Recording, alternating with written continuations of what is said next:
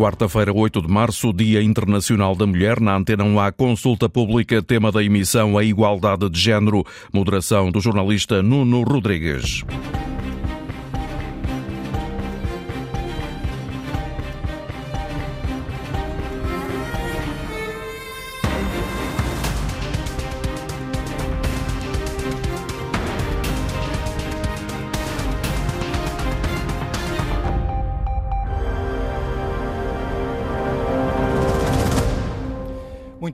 Ao ritmo atual, serão necessários pelo menos mais 300 anos para garantir a plena igualdade de género.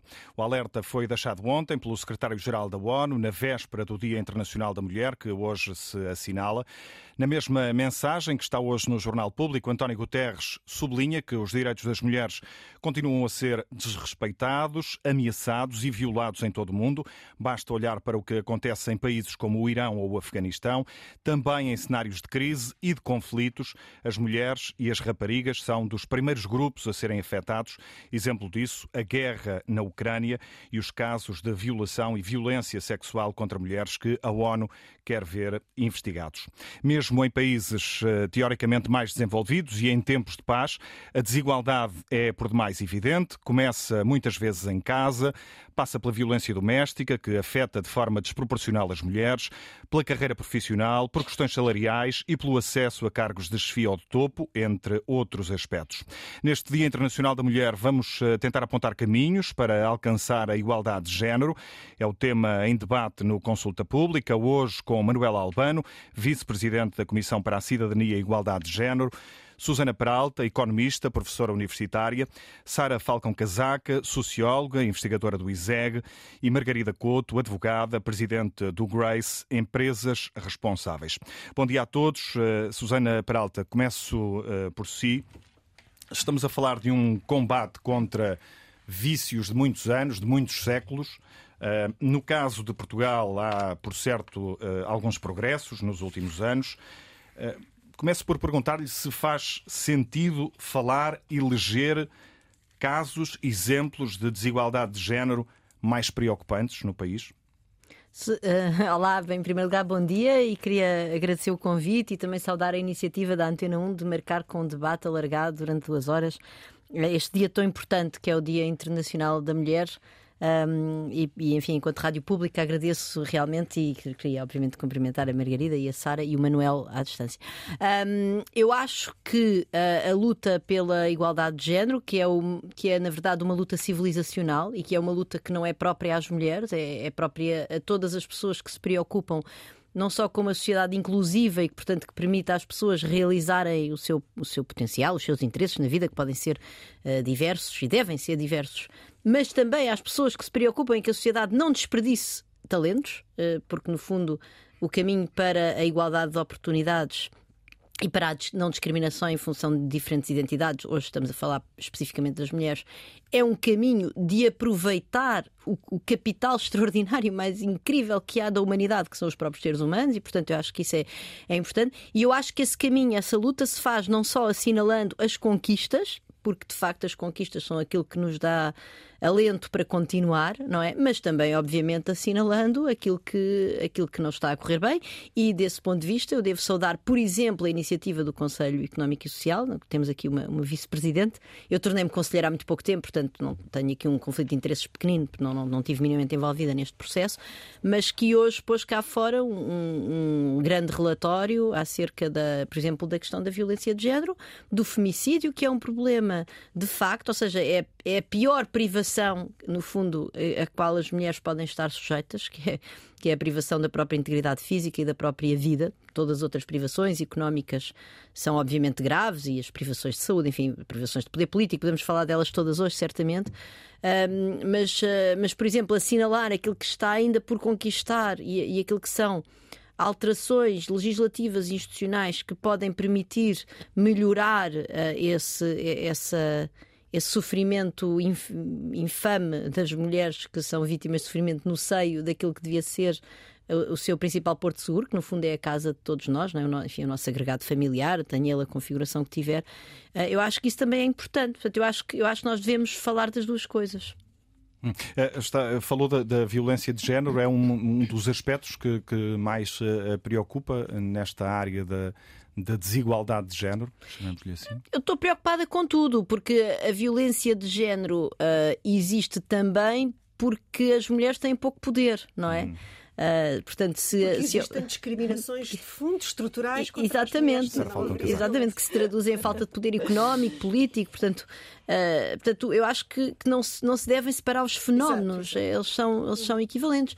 Uh, e eu acho que, por exemplo, em Portugal nós ainda não termos um inquérito representativo à violência de género como a vizinha Espanha tem uh, há vários anos, quase há uma década, julgo eu, não tenho agora aqui a data presente, é um, é um sinal dessa falta de poder das mulheres. Ou seja, como é que nós ainda. Nós sabemos também a violência de género contra os homens, naturalmente, mas ela é muito mais prevalente relativamente às mulheres e é dessa que estamos aqui a falar hoje.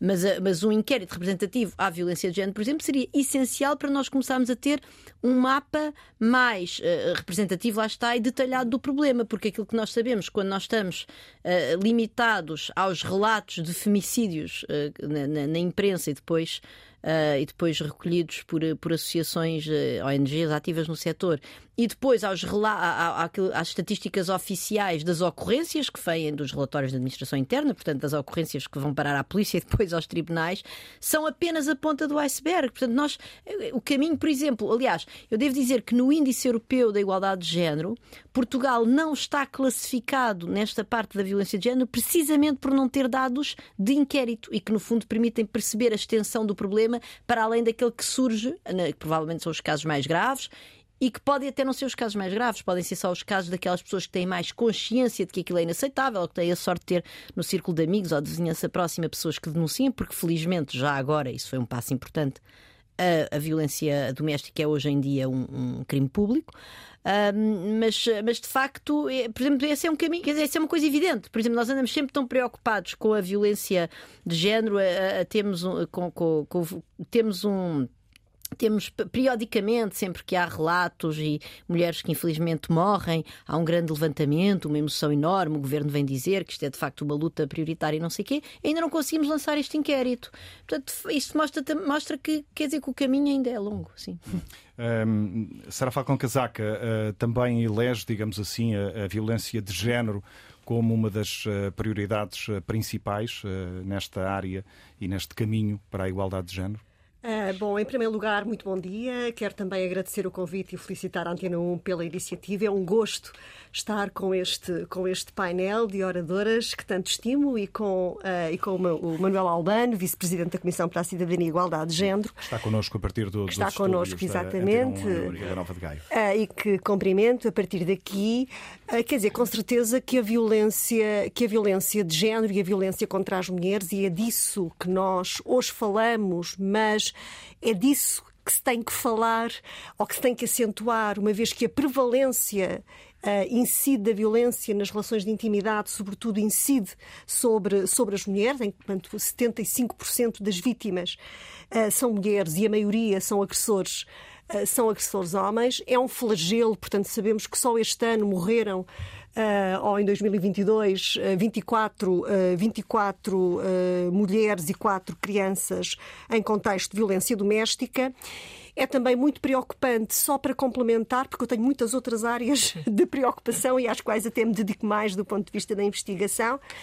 Por isso é que eu perguntava no início se fazia sentido eleger aqui eh, questões é, prioritárias. Estão todas interligadas, como eu dizia, porque a causa é a discriminação estrutural contra as mulheres. Não é? Esta discriminação estrutural, transversal, universal em todos os contextos socio-históricos as mulheres estão em situação de desvantagem uh, e uh, é absolutamente transversal também em todos os domínios, seja na esfera privada, nas relações de intimidade, seja na esfera pública, e temos tantos outros, tantas outras manifestações de desigualdade contra as mulheres, uh, em desfavor das mulheres. Eu tenho, sobretudo, investigado o domínio laboral e o domínio profissional.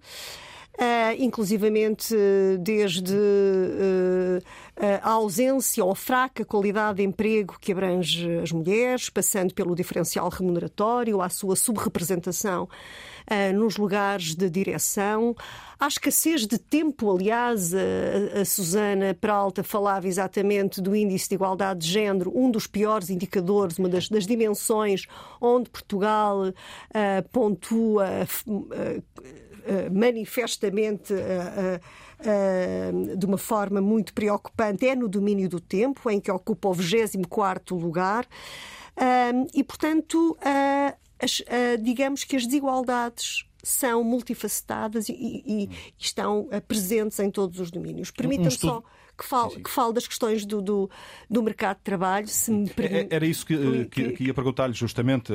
Há um estudo coordenado por, por si que nos mostra que a diferença salarial se fixou à volta dos 13% no, no Eu não posso ter dito isso. No, no ano, no ano passado. Não, não, não, não, não disse isso. Não, não, não, eu refuto isso.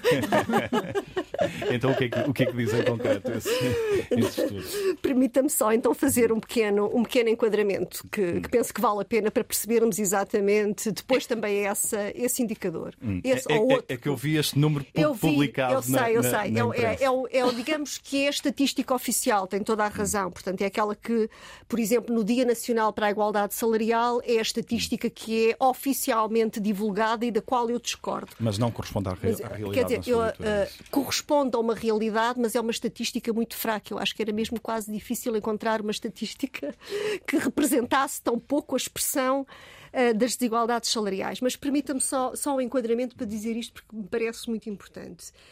Um, toda a gente sabe, até faz parte, não é, da nossa evidência empírica do dia a dia, que as mulheres estão muito presentes no mercado de trabalho, não é? Essa é uma em Portugal, essa é uma especificidade, não é de agora. Portanto, temos uma taxa de emprego relativamente elevada, uh, acima da média da União Europeia, e Portugal até está mais próximo dos países nórdicos da Europa do que dos países do cluster da Europa do Sul, com o qual não é tão frequentemente uh, comparado. Portanto, a taxa uh, de emprego em Portugal é de 68% das mulheres, a média da União Europeia é de 63% e a Espanha não chega aos 60% e a Itália não chega aos 50%. Portanto, nós estamos a falar, de facto, de uma especificidade interessante.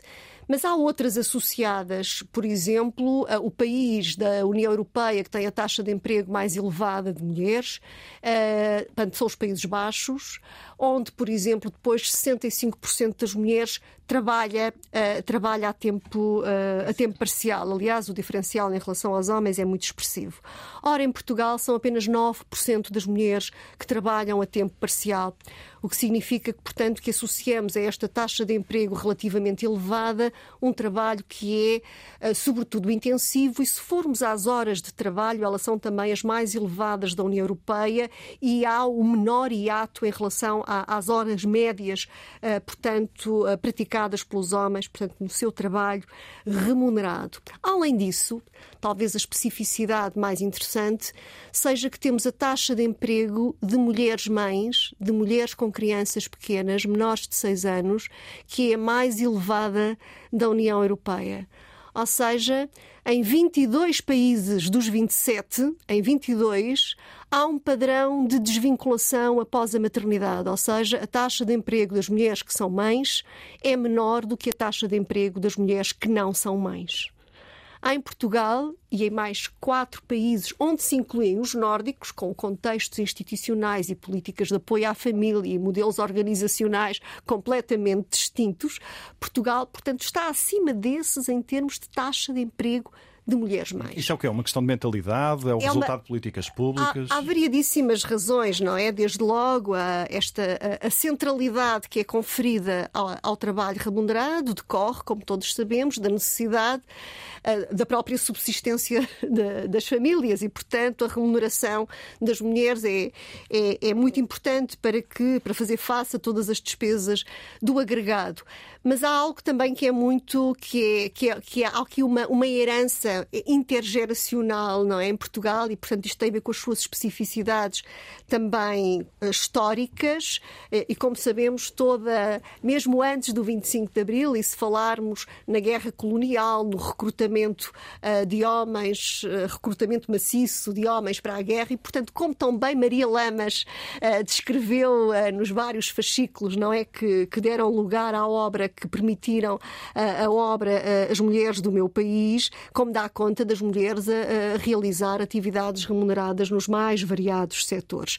Portanto, há aqui também, se quisermos, uma, uma socialização intergeracional em que na representação que as mulheres têm é das suas mães e das suas avós, ao contrário, se calhar, dos países, não é? De que no, no pós-Segunda Guerra Mundial na Europa foram países, portanto, onde a prosperidade uh, por exemplo, uh, permitiu consolidar mais o modelo de, de breadwinner, de provedor de sustento uh, económico das famílias. Hum. Mas esta, e, mas eu, eu queria passar a palavra também à Margarida ah, Couto. Queria só, queria só perguntar-lhe então, se também a diferença salarial eu, é menos acentuada em comparação com outros, com outros países. Eh, eu, eu, preciso mesmo que depois me dê tempo para explicar isto. É porque eu passo a palavra e, depois, se me permitir, eu volto a esta, a esta questão. Antes de chegar a, às desigualdades salariais que preciso de explicar, é só para dizer que muitas vezes aquilo que se diz é que as mulheres oferem menos do que os homens porque uh, as suas trajetórias laborais são mais descontínuas uh, ou estão uh, mais a tempo parcial. Portanto, há em Portugal, por exemplo, estes argumentos são argumentos que não colam ou seja, eh, de facto, essa, o padrão de continuidade é o padrão eh, prevalecente em Portugal. As, as mulheres não se desvinculam, a sua experiência laboral eh, é contínua e, portanto, o que temos são outros fatores a contribuir para o diferencial remuneratório, mas para isso eu preciso de tempo. Hum. Margarida Couto, queria, bom dia também, queria uh, questioná-la, obviamente, sobre esta questão das diferenças salariais e sobre o papel da Grace no, no combate a, a, estes fenómenos. Antes disso, uh, pedia-lhe que, que, nos apresentasse algumas ideias, alguns projetos uh, que uh, esta associação, uma associação empresarial de utilidade pública que atua nas áreas da, da responsabilidade social e sustentabilidade, que projetos é que tem nesta altura em curso para dar resposta a alguns destes desafios que já foram muito, aqui elencados? Muito bom dia. Queria também, em nome do Grace, agradecer o, o convite e cumprimentar os colegas de de, painel. Um, antes de ir à sua questão, só também, enfim, para que acredito que haja, eu sou contra a ver, mas acredito que haja quem não saiba quem é o Grace. e portanto, só explicar um bocadinho, o Grace é uma associação uh, empresarial que neste momento tem cerca de, tem mais de 250 empresas uh, e que têm de comum entre si o facto de serem empresas que estão preocupadas com os ou seja, pretendem comportar-se como empresas responsáveis. Não estão... só nesta questão da igualdade de Exatamente, género. não apenas na questão da igualdade de género, pretendem ser responsáveis em geral uh, e estão também preocupadas com os temas da sustentabilidade. Portanto, pretendem contribuir, digamos assim, para um, um mundo mais, uh, mais sustentável. Portanto, digamos que são empresas cidadãs ou que se veem como, como empresas cidadãs. Obviamente que no Grace nós cobrimos variadíssimos temas, como decorre desta explicação do que é, do que é a nossa missão, ah, mas é evidente que no mundo empresarial o tema da igualdade de género, felizmente, porque isto demorou o seu tempo, mas felizmente neste momento sentimos que o tema da igualdade de género é um tema que efetivamente chegou finalmente às, às empresas, preocupa as empresas e tipicamente o Grace procura estar onde estão as preocupações uh, das, das empresas. Uma das, uma das atividades que nós uh, desenvolvemos é just, foi justamente a criação de um cluster que chamamos o cluster do ODS 5, porque, enfim, como muitos saberão, a, a, Agenda 2030 das Nações Unidas é composta por 17 Objetivos de Desenvolvimento Sustentável e o, o quinto objetivo, o objetivo número 5, é justamente o da, o da igualdade de género. E, portanto, o que nós fizemos no Grace foi constituir um cluster, que no fundo é um, conjunto, é um subconjunto do Grace, um conjunto de, de empresas que, ou por terem excelentes práticas nesta matéria, ou por, portanto, por estarem muito à frente, ou por quererem aprender com as outras, ou porque têm o tema na agenda e querem efetivamente contribuir para ele de uma forma que uh, mova a agulha, que não seja pura e simplesmente simbólica, embora o simbolismo também, nestas matérias, o simbolismo também conta e até conta muito. Mas, enfim, no fundo, é um conjunto de empresas que tem como, como objetivo, através do trabalho que desenvolvem nesse, nesse cluster, disponibilizar a todas as outras empresas do Grace, e não só, porque nós também fazemos muito, muitos eventos e muitas iniciativas para todo o ecossistema empresarial e não apenas para, para as empresas que, que, que são associadas do Grace, achamos que isso também faz parte da, da nossa missão, mas basicamente esse grupo uh, o que visa é contribuir através da, da partilha de boas práticas, através de discussões públicas, através da, da, da proposta de políticas públicas, através da participação em políticas públicas ligadas uh, com a igualdade de género, sempre no ecossistema empresarial. Portanto, é evidente que, da perspectiva do Grace, não é que haja temas menos importantes ou mais importantes, mas é evidente não tratamos, se calhar, tanto o tema da violência doméstica, tratamos essencialmente o tema da igualdade de género em contexto profissional, em contexto laboral, em contexto da vida das, das empresas, e, e tem sido, de facto, um, um trabalho muito profícuo, muito muito, muito útil, eh, porque as empresas aprendem muito umas com as outras e não há eh, nada mais contagiante, acho eu, para as empresas do que partilhar as boas práticas das outras. Eh, é talvez a forma mais positiva de, de, de desenvolver o tema, porque tipicamente quando uma empresa percebe primeiro percebe o que é que não funcionou na outra empresa. Portanto, escusa de cometer os mesmos erros, que também é simpático aprender com, com, os erros dos outros. Mas, sobretudo, quando percebe que funcionou, é muito mais fácil implementar, porque já há uma prova de conceito de que, efetivamente, aquela medida A ou aquela medida B teve o resultado C e que é um resultado que vai ao encontro das políticas de igualdade que, felizmente, eh, são daquelas que neste momento as empresas estão mais preocupadas. Ou seja, se nós, claro que eu não tenho esta, esta estatística, mas de todos os objetivos de desenvolvimento sustentável, nem todas as empresas, como é óbvio, eh, eh, se propõem contribuir para os 17 objetivos, felizmente, porque quem contribui para 17 não, não contribui para nenhum, mas o, o ODS 5, o ODS da Igualdade de Género, é porventura aquele que são mais empresas que declaram formalmente que querem contribuir para esse objetivo. E eu acho que mesmo só isso e a carga simbólica que isso tem, é evidente que é pouco, faça tudo o que há para fazer, mas acho que é algo que nos deve dar esperança e, e eu, enfim, eu, eu tenho este enviesamento, eu venho do mundo corporate, eu acredito muito muito no poder das empresas e acredito que as empresas têm que tomar como suas estas dores, porque isto não é uma dor das mulheres e eu acho que é péssimo quando se fala do tema como um problema das mulheres. Isto é um problema da sociedade. Isto mas no que respeita às empresas, isto é um problema da economia e isto é um problema das empresas, porque o que não faltam são estudos que demonstram que esta perda de talento a que a Susana se, se referia traduz-se para as empresas em perdas em N dimensões e dimensões financeiras. Não estamos só a falar em dimensões mais difíceis de medir, eh, como a empatia, o bem-estar. Também, também há muitas métricas, eh, felizmente, hoje e muitos estudos para isso.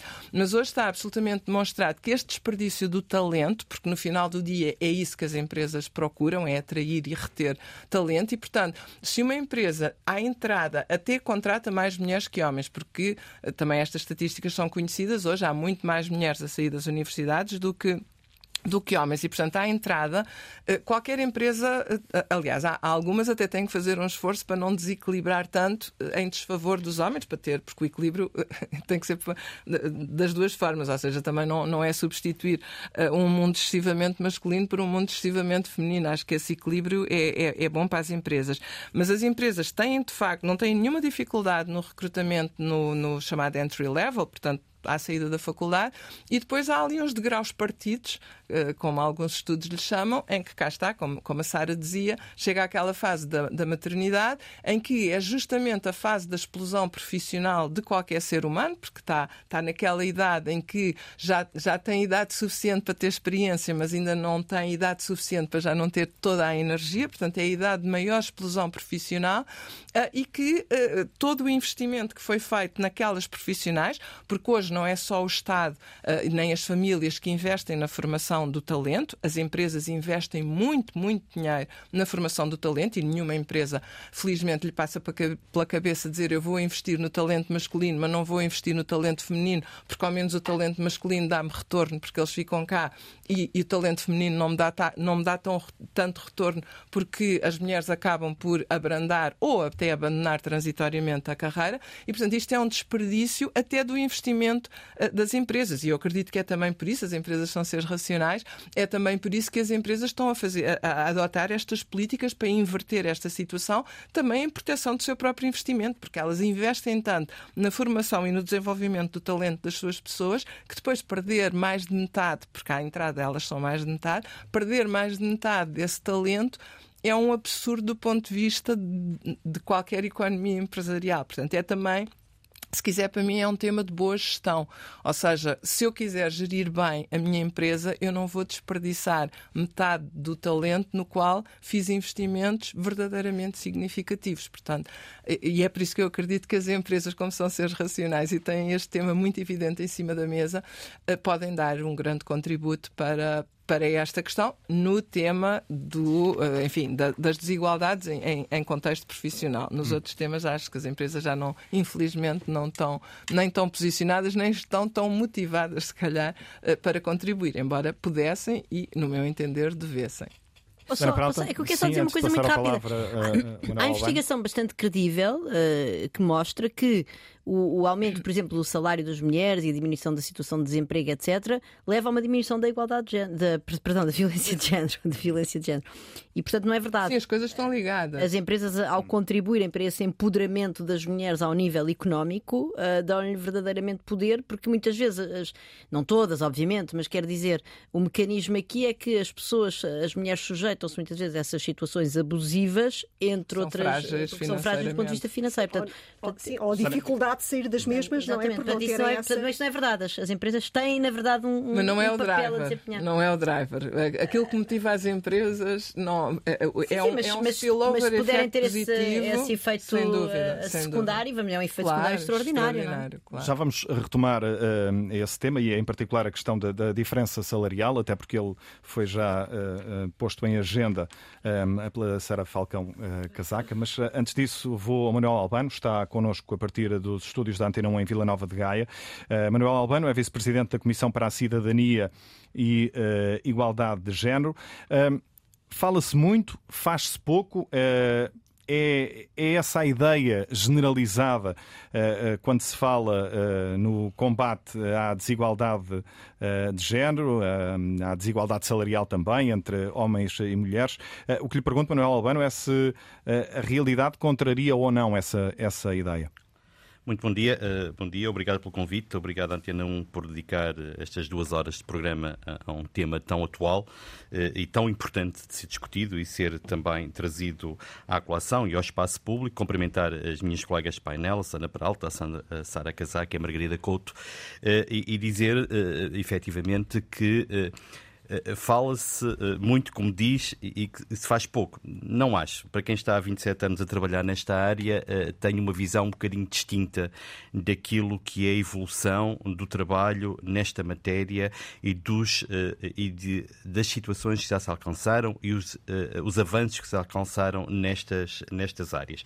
Quer seja nas áreas salariais, e aqui também já a própria Margarida, na última intervenção que fez, a importância das empresas cada vez mais qualificarem e sentirem que os recursos humanos são aquilo que é importante e a valorização que fazem também uh, do feminino nas empresas, embora uh, efetivamente, e a Susana Peralta referia isso, não chegam aos lugares de decisão, não chegam no campo de entrada, até entram, mas depois avançar para lugares de decisão onde estão. E se calhar a maternidade é um dos fatores que ainda hoje contribui para que isso não aconteça, porque não é vista a maternidade como uma função social imprescindível na sociedade para todos e todas nós, mas sim como um custo custo e não como benefício. E, portanto, também estes paradigmas têm que ser alterados e eu julgo que eles estão a ser claramente alterados. E depois temos uh, toda esta uh, evolução, uh, se quisermos, de um ponto de vista do que são as políticas públicas nesta matéria, que tem permitido alca alcançar alguns objetivos fundamentais, como seja a diminuição do gap salarial, apesar de ele existir, e a Sara já falou nele e vai explicá-lo com muita mais propriedade do que eu sobre o que é este gap salarial e como é que ele se encontra, e portanto os 13% dos números oficiais podem não corresponder aos números reais eh, que, que, que, são trabalhados, e portanto a necessidade também aqui referenciada pela Susana de fazerem estudos mais aprofundados eh, sobre esta temática, e, e, falou concretamente de um estudo eh, nacional sobre as questões da violência de género. Eles já foram feitos dois, um em 95 e outro 10 anos depois, em 2005, uh, pelo professor Manuel Lisboa, na lógica do que é, que é a violência de género e quais são os impactos mas que Mas não há inquérito representativo, que eu saiba. Não, não é um inquérito existe, é representativo. É Pronto, sim, que eu, não falei é... foi de inquérito eu sei, eu sei, eu sei. Uh, mas existem uma proximidade e o estudo do professor Manuel Lisboa procurou ser representativo com o número de pessoas que procurou abranger nessa matéria. Com o INE, quem faz inquéritos representativos é sim, o INE. Eu sei, eu sei. Uh, uh, mas, contudo, os estudos podem ser também um reflexo daquilo que fez e o último inquérito representativo que foi feito pela FRA dá efetivamente alguns indicadores muito claros sobre, esta, sobre a, percepção, pelo menos a percepção, do que é a violência de género e o parecer que o SES libertou ontem ou anteontem claro. relativamente às questões da violência doméstica fala precisamente dessas situações, não é?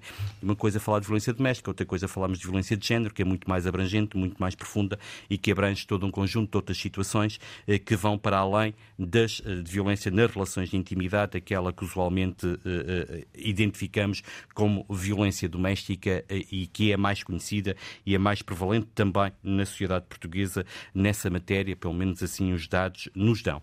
Mas o aumento destes dados e o aumento das participações não significa, ou pode não significar, um aumento das situações. O que é que eu quero dizer com isto? Há é efetivamente uma maior segurança por parte das pessoas de um ponto de vista da denúncia. E essa segurança advém também daquilo que foi sendo construído ao longo dos anos, especialmente a partir de 2000, quando o crime de violência doméstica se tornou crime público, que foi, eh, procuramos densificar uma rede nacional, que neste momento cobre cerca de 95% do território nacional, com estruturas de atendimento para que as vítimas sintam de um espaço de proximidade uma maior envolvência e também aqui o envolvimento de uh, organizações da sociedade civil diversas, que não apenas aquelas usualmente conhecidas neste combate, e também das autarquias que têm sido determinante do ponto de vista daquilo que é a abrangência. Portanto, procurando responder à sua pergunta, eu diria eh, há muito ainda para fazer, há um caminho longo para fazer e que radica também em espaços educativos e como é que nós continuamos a educar. Como é que nós continuamos a educar para a igualdade ou para a desigualdade?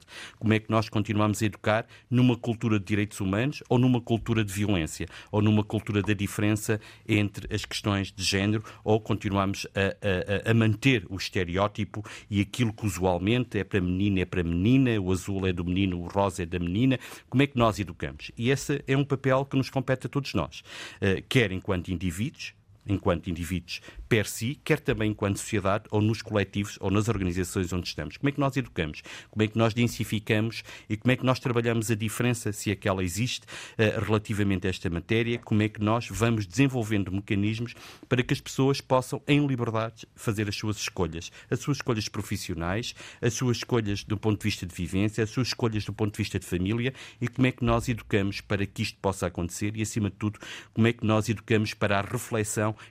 crítica dos nossos uh, jovens sobre estas matérias. Como é que os espaços educativos, sejam eles os primários, sejam eles os secundários, vêm permitir aqui que haja uma construção. Muitas vezes falamos em círculo fechado em alguém que reflete sobre isto. E é importante percebermos uh, uh, como é que isto acontece no mundo real, como é que isto é densificado nas escolas, como é que isto é trabalhado com as famílias, como é que nós todos contribuímos para que isto possa ser diferente e que as pessoas pessoas possam percepcionar uh, que o caminho da igualdade é um caminho de qualidade, é um caminho de ganhos substantivos em termos de qualidade de vida e daquilo que cada um e cada um de nós possa ter. Portanto, eu acho que há aqui um caminho longo ainda a percorrer, que é exatamente nesta densificação daquilo que diz. Na, na sua intervenção inicial, falou das declarações de António Guterres, falou de que aquilo que é utilizado, uh, que as mulheres e, por exemplo, a violação como arma uh, de guerra que é utilizada, já tínhamos assistido isso uh, em noutros palcos de conflito e continua neste conflito da Ucrânia a ser utilizado as violações em massa de mulheres para que é uma arma de guerra, não é? É, é, é algo que fica ali significativo. Lá está a violência de género que está aqui patente, utilizando as mulheres também como este fenómeno. E como é que nós uh, nos apropriamos disso e, e desconstruímos isto? Porque, acima Manuel tudo... Albano, há, há uma Sim. recomendação recente do, do Instituto Europeu da Igualdade Igualdade de Género, que recomenda aos Estados-membros que reconheçam o femicídio como uma ofensa criminal uh, específica. Uhum. Uh, Parece-lhe um bom caminho? Uh, repare, nós não temos, eu, eu participei desse projeto que foi desenvolvido em Portugal por parte da UMAR, é uma organização feminista em Portugal há muitos anos, e nós participamos também nesse projeto. Não há o conceito legal de femicídio ou feminicídio, como os nossos amigos brasileiros utilizam no nosso ordenamento jurídico, nem sequer no ordenamento jurídico europeu. Essa é uma das tentativas, e este projeto que o EIG coordenou, de alguma forma, com alguns países, uh, e participaram alguns países, no quais Portugal, tem a ver com esta tentativa de apropriação desse conceito, do femicídio ou feminicídio, como quisermos, relativamente a esta matéria e que poderá ser potenciado até nesta discussão hum, da nova diretiva sobre as questões da violência que está a ser uh, trabalhada a nível do Parlamento Europeu, ao nível da Comissão Europeia, uh, para uh, verificar. É um conceito novo, ou seja, é um conceito, conceito novo do ponto de vista da apropriação jurídica, entenda-se, que é, e, neste projeto estiveram envolvidos em Portugal a própria Procuradoria-Geral da República, o Dr. Rui do Carmo, enquanto coordenador da equipa da análise retrospectiva do homicídio conjugal, dando o seu apoio forte para a apropriação deste conceito e que se prende exatamente com isto, ou seja, uh, o crime com base no género, no sexo, de matar alguém só pelo facto de ela ser mulher, independentemente da situação hum, que esteja associada depois da prática criminal. E é um conceito que não está apropriado ainda do ponto de vista jurídico, não é? E, portanto, também aqui o próprio parecer do SES o refere eh, eh, enquanto uh, conceito, não, é? não enquanto conceito jurídico apropriado, mas vai também nesse sentido e, portanto, é um caminho que se tem que fazer. Uh, os nossos amigos da América Latina, em alguns ordenamentos jurídicos, já o têm, uh, assim, definido de um ponto de vista jurídico. Na Europa, como digo, há uma tentativa, e este, este parecer do SES e também o, o estudo Ma que o EIJ apresenta tem já, a ver com isso. Já tipificaram o, o femicídio? Sim, sim, tirando esses dois países, sim, exatamente. Uh, Susana Prata, uh, devolvo-lhe a, a, a, palavra para uh, acrescentar, obviamente, o, o, que entender a propósito destes temas que foram também levantados pelo Manuel Albano, mas quero devolver-lhe a palavra com aquela questão que me, que me, parece importante, que sublinhava há pouco e que, sendo óbvia, convém sempre sublinhar, é que combater a desigualdade de género é também uma forma de combater a violência de género com a ideia de que a violência de género não é só violência doméstica. Sim, obviamente, a, a distinção que que o Manuel fez é importante. Há várias categorias: há a categoria da violência de género, há a categoria da violência doméstica e há a categoria da violência que é exercida sobre a, a mulher pelo parceiro íntimo.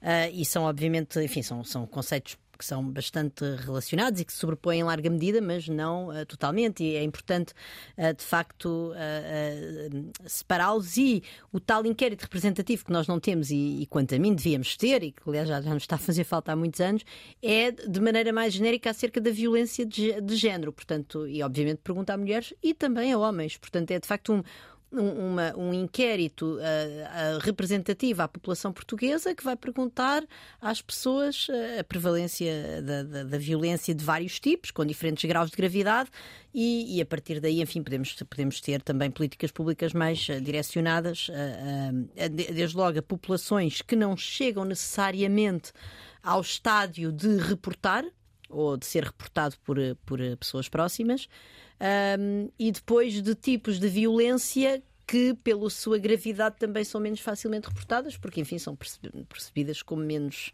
como menos ameaçadoras, porque de facto há gradações nisto, não é?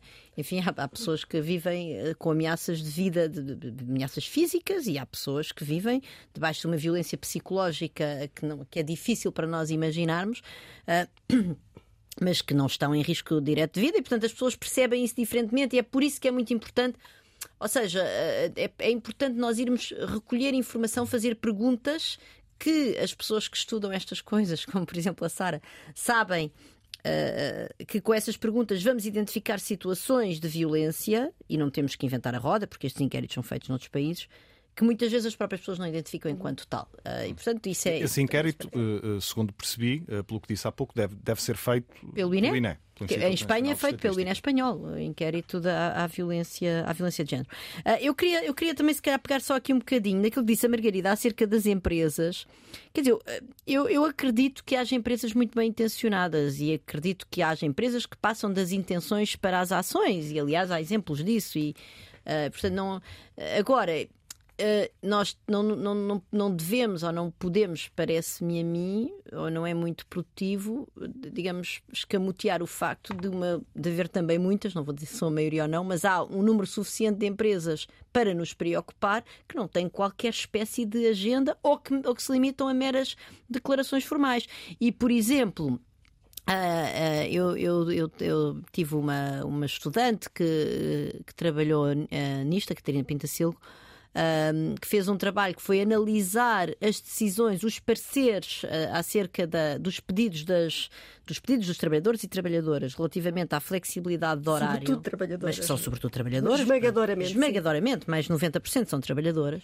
E depois os pareceres, portanto, os pareceres que são feitos para, para ser. Portanto, há, há um. Há, as nossas leis protegem o direito das pessoas que têm uh, uh, filhos e filhas menores de 12 anos a pedir uh, flexibilidade de horário e a pedir adaptações, por exemplo, dos horários por turnos, para enfim ser compatível com o facto da pessoa ter que trabalhar, que, que cuidar de uma, de uma criança menor. Um, e, um, e depois, quando as empresas recusam esses pedidos, uh, depois há uma forma de, de enfim, das, das trabalhadoras recorrerem. E esses pareceres depois estão, estão públicos, estão, são PDFs, estão disponíveis publicamente. E de facto, eu tive então esta estudante que foi trabalhar, que foi analisar esses textos, não analisou, mas analisou cerca de 600 pedidos, que já me parece bastante. E, e, de facto, quer dizer, em, em 80% deles era dada razão à trabalhadora. Sim, Portanto, sim. isso quer dizer que as empresas estavam objetivamente, as empresas invocavam uh, exceções à lei para não dar às trabalhadoras, na maioria trabalhadoras, embora também houvesse trabalhadores, Uh, para não lhes dar, para não lhes acordar esse direito legal que elas tinham a ter a tal flexibilidade de horário, tal, digamos, a ter, a ter enfim, uma organização do tempo de trabalho compatível com as suas escolhas familiares. Uh, e de facto as empresas recusavam e depois o parecer era contra as empresas. Portanto, as empresas estavam a recusar por razões que, digamos, não eram atendíveis. E portanto, isso quer dizer que há aqui também, quer dizer.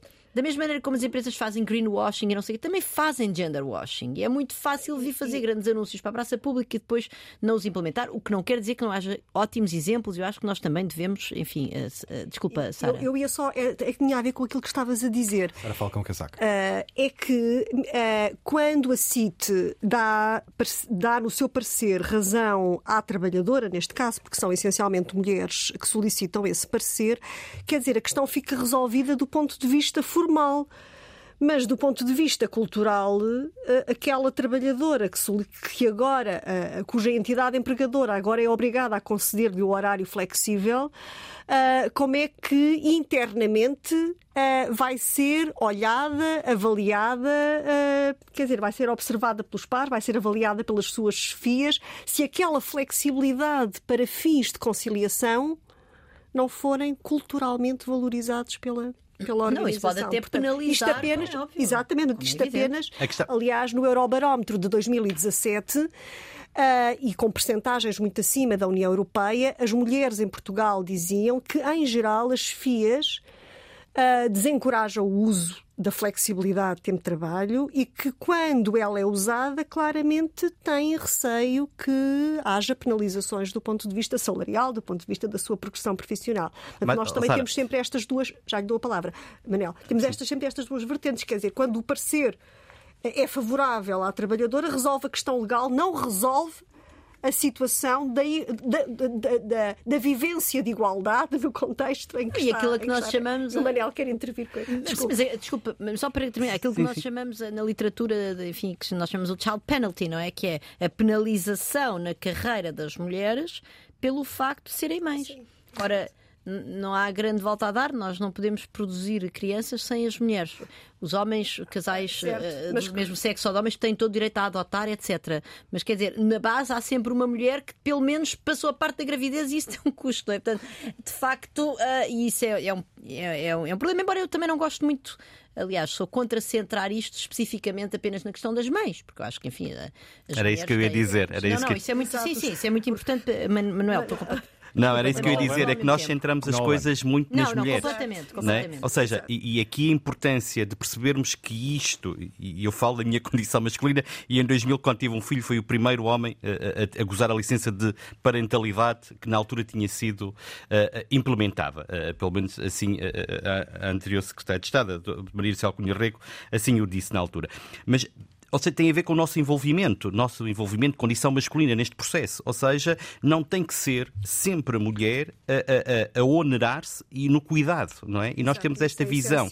E esta, e esta questão, e por isso eu falava dos processos educativos, por isso eu falava desta mudança estrutural de pensamento que nós temos que trabalhar e educar eh, para que, porque se calhar deixo como hipótese de trabalho, não é? Eh, eh, se mais homens começassem a, a, usar o seu direito da parentalidade, os seus direitos a serem pais, a terem afetos, isto se calhar mudava o chip, permita uma expressão, eh, das empresas também nesta cultura da diferenciação e de perceberem isto. E, portanto, também é nessa lógica que nós temos que investir muito, não é? eu tenho o direito de ser pai, eu tenho o direito de ser o pai completo.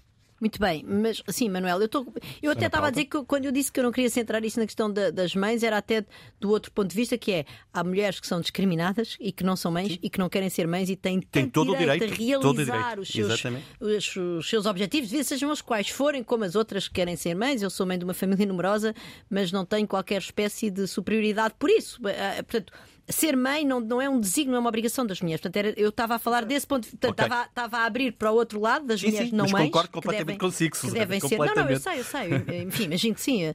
Mas, mas o Manuel tem toda a razão de abrir também para o espectro, que é, do, que é abrir no fundo para outra, outra janela, não é? Que é a janela do, uh, dos pais, enfim, ou dos parceiros de, das mulheres que têm filhas, que podem também ser mulheres. Uh, mas uh, mas eu, eu queria dizer aqui uma coisa, quer dizer, há um lado físico da gravidez e depois daquelas mulheres que assim o escolhem de amamentar e com as mulheres que assim o escolhem têm esse direito e a sociedade deve-lhes dar uh, o privilégio único de fazer isso para aquelas que entendem isso como privilégio. A sua recuperação até uh, totalmente de acordo. do próprio parto. É Portanto, há um lado, por muito boas intenções eh, que, que o lado masculino da sociedade tenha, Uh, há um lado físico da, da, da, da, procriação que vai sempre estar, e foi, foi por isso que eu pus a mulher no centro disto. Não é? Essa, sim, sim. Uh, aquela frase do, do Saramago não é? no, na, no, no Evangelho segundo Jesus Cristo, quando ele diz que, que Deus, nesta coisa da, de, como é que é, da, da concepção, não a Imaculada pode, pode fazer sem homens, mas sem mulheres é que não consegue, não é? Portanto, as mulheres de facto estão lá, estão lá no centro.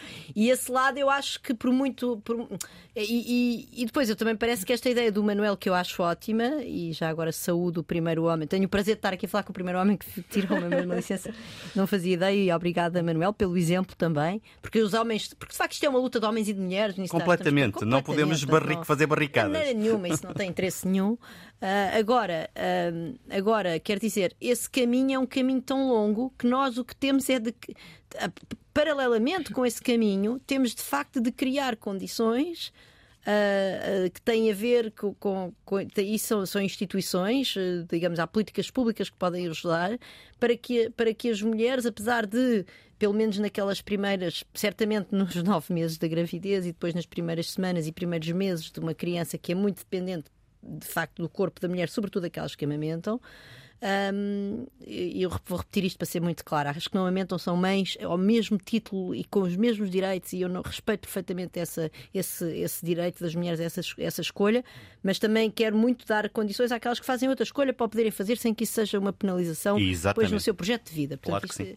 Uh, e, e, e, portanto, nós temos de facto de criar condições para as mulheres conseguirem implementar esse seu projeto sem serem penalizadas. E isso é uma questão também muito de, de, de políticas públicas, não é? Que, que, de facto ainda temos um caminho grande. E, por exemplo, quando nós olhamos para a tal, para a tal child, child penalty, por isso, para a penalidade em termos de mercado de trabalho, em termos de salário futuro depois de terem o primeiro filho ou a filha, ou, ou em termos da própria participação, portanto, as pessoas terem ou não terem emprego, das mulheres, quando comparamos, por exemplo, os países eh, nórdicos com os Estados Unidos, quando comparamos as mulheres, um, as mulheres uh, sem, sem marido, em que, em que basicamente estão completamente dependentes da rede de, de, de, de, políticas públicas, sem maridos, é sem parceiro, de facto nós vemos que há diferenças entre países e essas diferenças entre países são explicadas por por, por, por a, a, fisiologia do, do parto e não sei o que é a mesma, nós somos seres humanos iguais em todo lado. Portanto, é de facto explicada por instituições, por políticas públicas.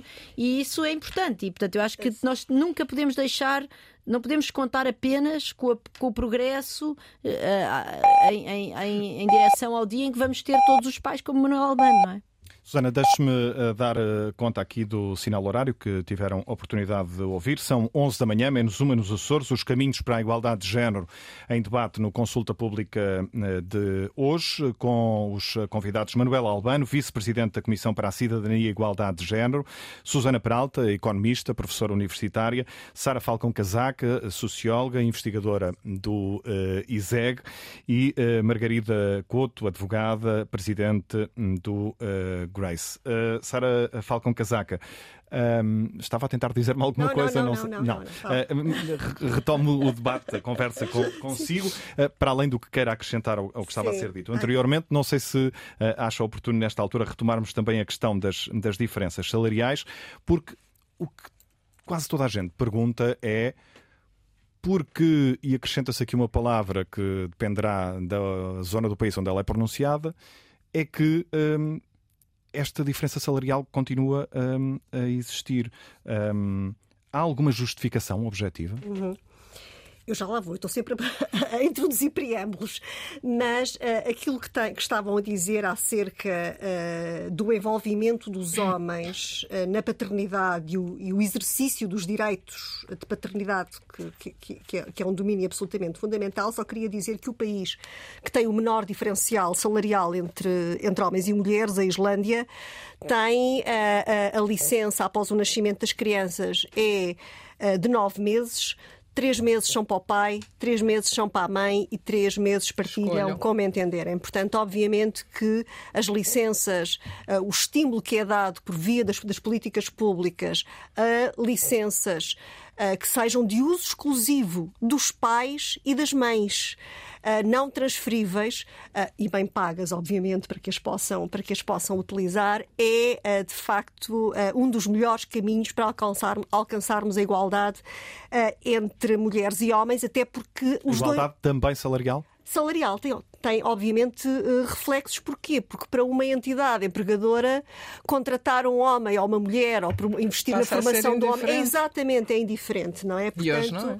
Uh, e mais, e, e, e, os benefícios, e aqui o Manuel Albano poderia dar o testemunho na, sua, na, na primeira pessoa, aquilo que os homens que gozam a licença uh, parental, porque ainda há 25%, cerca de 25%, um quarto dos homens que são pais e que não gozam a licença obrigatória mas a verdade é que tem vindo a aumentar, inclusivamente, a licença partilhada e aqueles que gozam, aquilo que reportam, e há esta percepção em geral, de que traz benefícios na sua relação com a criança, traz benefícios para o próprio, os ganhos emocionais para o próprio, traz benefícios para a relação de casal, não é? Não surpreende.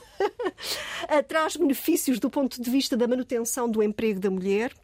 Onde é que há maiores reservas? Tem a ver também com a manutenção do emprego do pai. Ou seja, portanto, os estereótipos uh, que, também, uh, que também ainda prevalecem nos contextos organizacionais e que uh, ser homem e, e portanto, e, e, e, desconstruir na sua vivência aquilo que é a norma dominante de trabalhador ideal isento de responsabilidades familiares não lhes é nada fácil, não é? Mas voltando à questão que me colocava e, retomando os 13%. os 13%. Eh, de facto, em torno do Dia Nacional para a Igualdade Salarial, que foi celebrado, creio que a 14 eh, de novembro. A estatística que é utilizada, portanto, é essa, é dos 13, e que é que se refere? Refere-se, são dados dos quadros, dos quadros de pessoal, portanto, divulgados pelo GEP do Ministério do Trabalho e da Solidariedade Social, mas refere-se à diferença entre as remunerações médias dos homens uh, e das mulheres. Portanto, eu já nem vou aqui falar da imperfeição do que é que é o cálculo de uma média, eu já nem vou por aí, porque penso que há diferenças. Uh, muito mais há, há, limitações muito mais substantivas nesta, nesta estatística. É que ela é completamente contrária ao conceito legal de remuneração, de igualdade remuneratória. A remuneração o conceito de remuneração e, portanto, o princípio de igualdade remuneratória, e isto já vem da Convenção da OIT, que é assim completamente basilar do ponto de vista do direito comunitário e nacional, é que a remuneração refere-se não só à retribuição base, mas também a todas as prestações periódicas e regulares. Ora, a estatística dos 13% apenas se refere à remuneração base. Eu pergunto que sentido faz usarmos uma estatística oficialmente que está desalinhada do próprio conceito de remuneração. Quer dizer, não serve, não, não informa uh, quem decide do ponto de vista das políticas, não informa os parceiros sociais, não informa a opinião pública, pelo contrário, restringe a percepção do direito à igualdade remuneratória, portanto, que, não se, que de facto não, não, não se limita à remuneração base. Além disso, apenas diz respeito aos trabalhadores e trabalhadoras que estão a tempo completo. Uh, ainda há pouco se referia que a expressão do trabalho a tempo parcial uh, é, é, baixa e designadamente também, portanto, uh, é, é muito pouco expressivo o número de mulheres que trabalham a tempo parcial, mas isso é motivo para ignorarmos o diferencial remuneratório nesse grupo que, por acaso, de acordo com o mesmo cálculo é de 17%. Portanto, essa estatística tem várias limitações e se usássemos a mesma fórmula de cálculo, portanto, que é, um, é, o que nós chamamos um diferencial não ajustado, muito simples, a tal diferença entre as remunerações médias, se nós associarmos uh, os subsídios regulares, as prestações periódicas, o diferencial não é de 13%, é de 16%. Uh, o que é que nós fizemos, uh, onde, o que é que nós fizemos no, no ISEG, onde sou professora e, e investigadora? O que nós fizemos uh, foi procurar atualizar um estudo que tinha sido publicado na revista do Banco de Portugal, uh, por, uh, por uma equipa de, de, de, eh, de, economistas e que analisaram um período bastante longo em Portugal, desde 1991 a 2013, e o que concluíram é que este diferencial não ajustado, esta estatística que eu acabei de referir, tem diminuído até eh, consideravelmente em Portugal. E isto é muito resultado, desde logo porque é uma média uh, do aumento do salário mínimo, por exemplo, mas também do facto de hoje as mulheres e os homens, os seus atributos em termos de capital humano, das suas qualificações, da sua experiência, se terem aproximado. E hoje até as mulheres são mais sobrescolarizadas em relação aos homens. Portanto, o diferencial não ajustado uh, tinha diminuído consideravelmente uh, nesse horizonte de mais de duas décadas. Mas o ajustado, não. Portanto, tinha-se mantido à volta de 25%. O que é que é o ajustado? Significa que quando nós escolhemos atributos que, as, que os homens e as mulheres têm muito objetivos, como idade, uh, nível de escolaridade, um, e antiguidade na empresa, por exemplo, quando nós expurgamos Uh, o efeito destas diferenças objetivas entre homens e mulheres e que podem justificar o diferencial, não é? Portanto, se, se os homens forem mais, tiverem uma, uma escolaridade superior, uma antiguidade mais longa, isso pode objetivamente justificar esse diferencial. Ora, quando nós controlamos essas variáveis, o diferencial é superior do que quando não controlamos. Portanto, quando afinamos a estatística, o diferencial é, neste momento, para uh, uh, os trabalhadores e as trabalhadoras em geral, de 19%. Uh, por cento, e se observar. A, a, diferença é mais acentuada. É, é mais acentuada do que quando não temos em conta estes atributos. Depois ainda utilizamos, ou seja, é óbvio que haverá, e na academia haverá sempre, debate em torno de qual é a melhor fórmula, e portanto não há, nunca haverá uma estatística perfeita. Será muito difícil. O que eu estou a dizer é que esta é uma estatística mais fina, porque está exatamente, vai, uh, analisa microdados, portanto, compara indivíduos, mulheres e homens individualmente e controla, portanto, compara exatamente homens e mulheres com, as mesmas, com estes mesmos atributos. E depois ainda utilizámos o método de decomposição, que é bastante utilizado, de Blinder-Waxaca, não interessa aqui agora a terminologia, em que procuramos decompor este diferencial numa parte explicada e numa parte não explicada. É claro que este método também tem as suas imperfeições do ponto de vista metodológico, mas no diferencial à hora, nós ainda mobilizamos, portanto, além daquelas três variáveis, que foi, portanto, como eu disse, a idade, o nível de escolaridade e a antiguidade, mobilizamos o regime de tempo de trabalho, o tipo de contrato, a profissão, a atividade económica da empresa, em que região é que a empresa está, está localizada, a sua dimensão, e não conseguimos explicar, mobilizando todas estas variáveis, 85% do diferencial remuneratório por hora.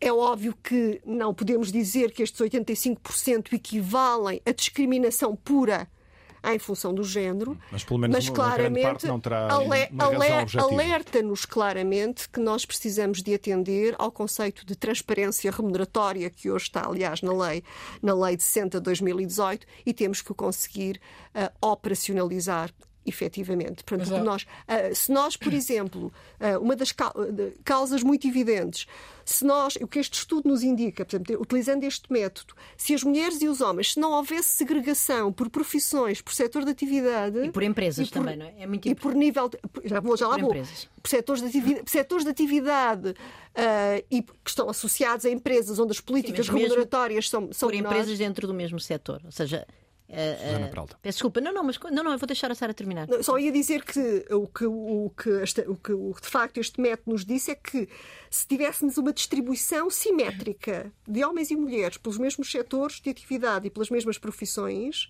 uh, e níveis de qualificação, o diferencial remuneratório diminuía em 42%.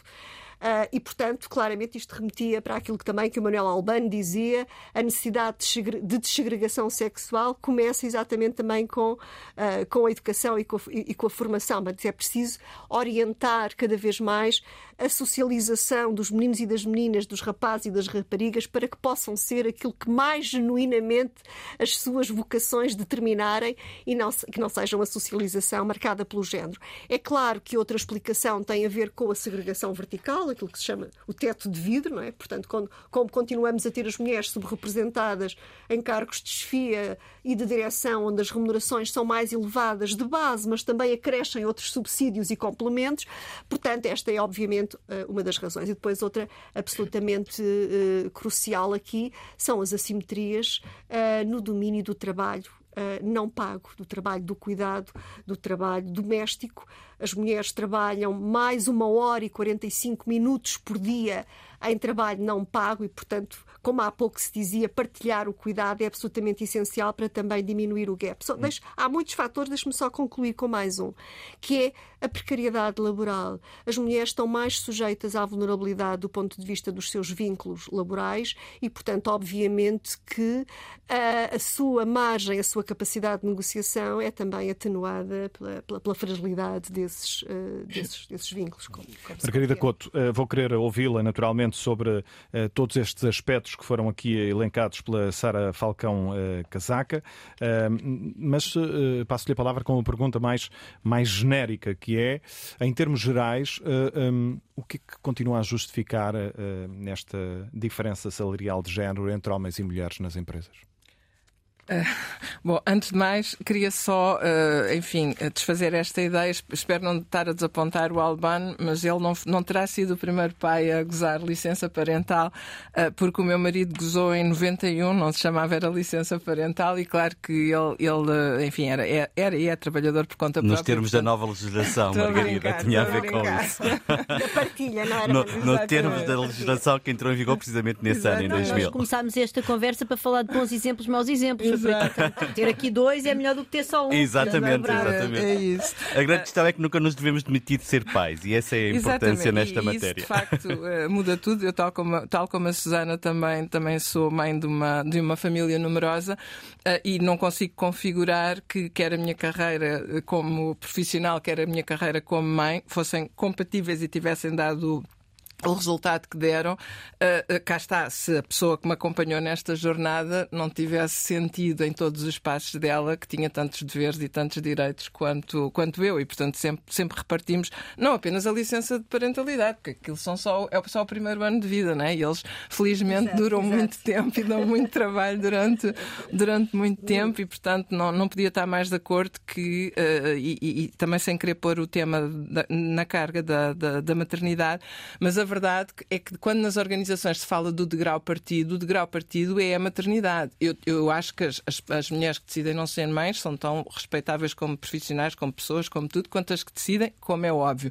Mas as que decidem são mais penalizadas em contexto laboral, não há, isso, sobre isso não há dúvida nenhuma. É aí que o degrau fica partido e é aí que efetivamente se começa a sentir esta drenagem de talento e drenagem de investimento também que foi feito nesse, nesse talento. Tanto em questões salariais como no acesso a cargos de. de eu, em, em questões salariais, já lá vou. Não, eu acho que aí é mais no desenvolvimento profissional e acesso a cargos de chefia e de topo e ao tal telhado de vidro. Ou seja, se uma mulher se afasta ou abranda, às vezes não se afasta, apenas abranda a sua carreira numa determinada fase da vida e essa fase, se tiver um filho, dura X anos, mas se tiver 3 ou 4 ou 5, demora, dura mais anos, claro que depois, eh, quando a pessoa abranda durante muito tempo, demora mais tempo a chegar ou até passa do prazo de chegar, não é? Porque há uma altura a partir da qual já não estamos em condições de chegar aos cargos onde os nossos colegas chegaram 5 ou 10 anos antes. Portanto, acho, acho que esse é um tema e aí sim eu, eu, eu sou muito crítica de. de, de não, não sou crítica das políticas públicas, porque eu até acho que Portugal, em termos de políticas públicas, não está mal no, no, no panorama europeu, mas aí acho que as políticas públicas podiam fazer mais e não podia, ser, não podia concordar mais com a Sara. Para mim, o, a forma de resolver isto nem sequer é dar mais tempo de licença de maternidade às mulheres. Eu até acho que isso é um tiro no pé. Devia-se estender o período da parentalidade e ter uma lógica de obrigatório, mas tem que ser obrigatório X para um, X para o outro e o resto, o, o pai e a mãe que se entendam e que decidam como, como quiserem. E isto muda tudo, desde logo na atribuição de cargos de responsabilidade. Porque, como eu dizia há pouco, as empresas são seres racionais, não vale a pena. São seres racionais e isso nunca vai mudar, ou então vão deixar de ser empresas. Quando uma empresa tem que uh, promover, contratar, o que seja, para um cargo que exige que exige uma dedicação muito intensa. Vou dar um exemplo: CFO ou diretor financeiro. E, e olha para uma mulher em, está, em idade fértil, esse fenómeno. Mulher em idade fértil, que é uma qualificação, parece que já temos um problema, estamos em idade fértil. E tem um homem e uma mulher, em, ambos em idade fértil. A idade fértil dos homens. Sendo que a idade fértil dos homens, então se vamos por aí, jogava a favor das mulheres, é. não é? E, e uma empresa tem que decidir eu, eu não consigo eh, achar condenável que a, escolha acabe por recair sobre o homem, porque uma coisa é segura: aquele homem não vai desaparecer, que é como as empresas leem, durante seis meses. E ela provavelmente vai. Se uma empresa souber que tanto faz recrutar um homem como mulher, se calhar até é pior recrutar o homem, porque cá está, eles, a idade fértil deles dura, dura, dura, dura muito mais do que a das mulheres. Se sair da equação, eu acho que resolvemos logo uma boa parte do, do problema. Agora, há uma parte do problema que nós nunca vamos conseguir resolver sem sem, sem transição geracional e se calhar não é, não é suficiente apenas uma, uma geração. Também acredito que não sejam 300 anos, espero que não. Mas que tem a ver com os enviesamentos inconscientes que todos temos, todos como seres humanos, estejamos nós na posição de gerir uma empresa, estejamos nós noutra posição qualquer. E esses enviesamentos uh, inconscientes estão tão enraizados. Primeiro, tem uma coisa muito difícil, é que são inconscientes. E ao ser inconscientes, eu também não os consigo resolver sem primeiro os tornar conscientes, porque se eu nem tenho. Ter consciência Exatamente. Que, por exemplo, eu estou sempre a contar esta história, mas na minha vida profissional, como advogada, houve uma, houve uma enfim, assisti a estes enviesamentos muitas, muitas, muitas vezes.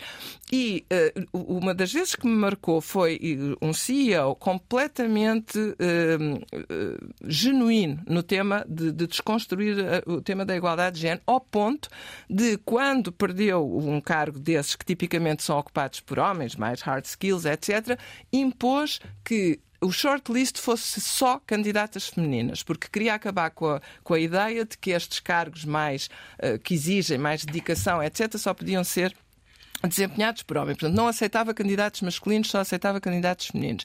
Eh, e pronto, lá, lá, lá conseguiu recrutar uma, uma, uma mulher.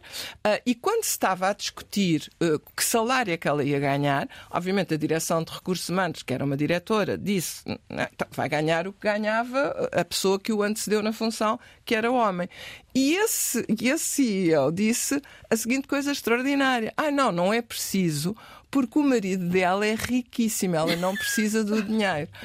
Claro que ele enfim, caiu nele 10 segundos depois e pediu desculpa e ficou envergonhado.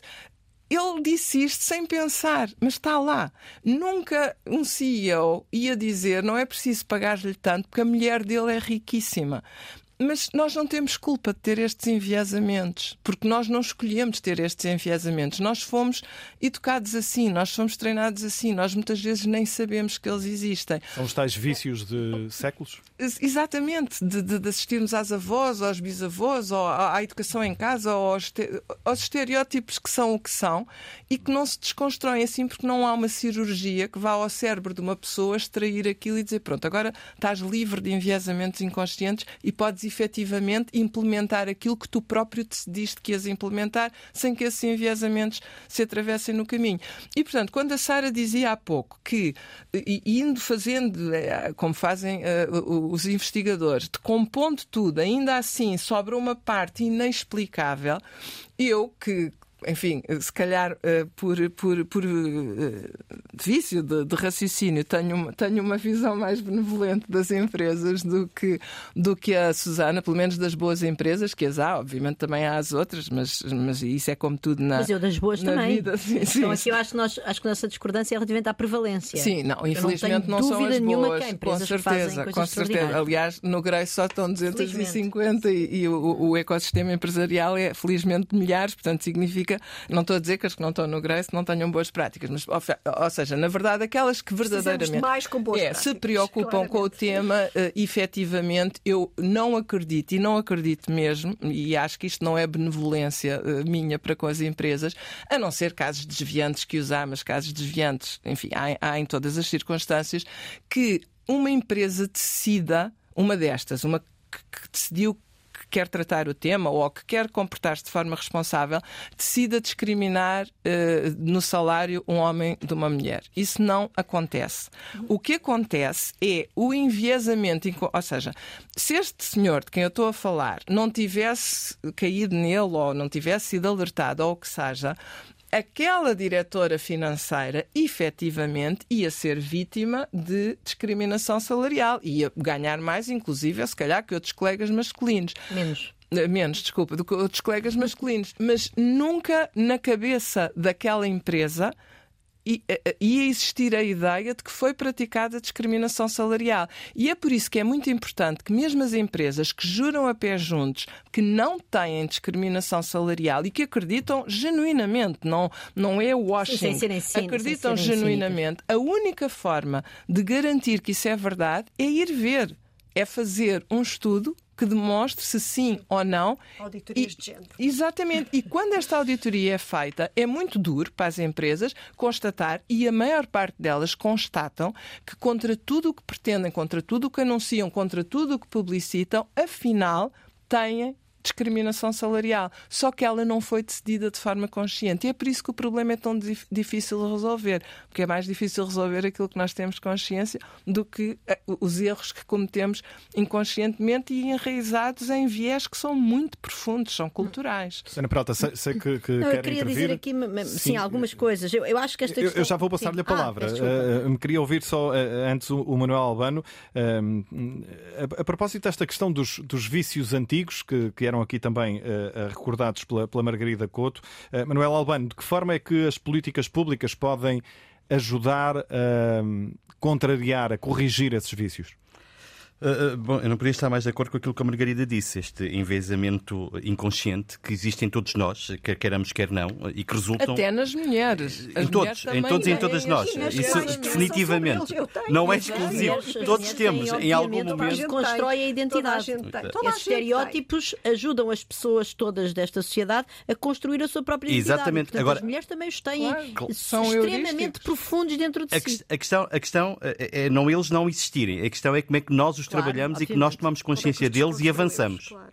A grande questão é sempre essa: é, é o processo de desconstrução é das verdades que nós assumimos porque temos este envezamento inconsciente. E esta é a grande Isso questão. Isso também se faz através das políticas públicas? Claro que sim, claro que sim. Reparo, os planos para a igualdade, os planos que foram construídos têm muito a ver com isto, têm a ver com esta desconstrução, é olhar para a realidade, reconhecer que eles existem e depois permitir, com um conjunto de ferramentas, trabalhá-los, não é? Mesmo até do ponto de vista financeiro. Repare, Portugal é dos poucos países que tem uma linha de financiamento no quadro comunitário, uh, que gerido por Portugal, na igualdade de género desde 2007, uh, uh, que, que, que tem sempre nos, nos fundos comunitários. E tem a ver com isto, tem a ver com financiar organizações que desenvolvem projetos onde se procura que este enviesamento inconsciente possa ser quebrado e ir sendo quebrado em todos os processos de toda a vida, quer na parte empresarial, quer na parte uh, social, quer na parte da educação.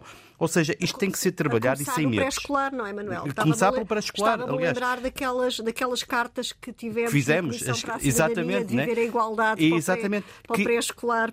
É, mas quer isso, Sara, quer também os manuais Exato, que, que fizemos para a educação, para, para todos os que, níveis, que tem, claro. todos os níveis certo. de ensino, Exato. que têm a ver com esta capacidade que nós temos de refletir sobre nós próprios. E esta é a grande questão. Como é que nós refletimos igualdade em nós próprios?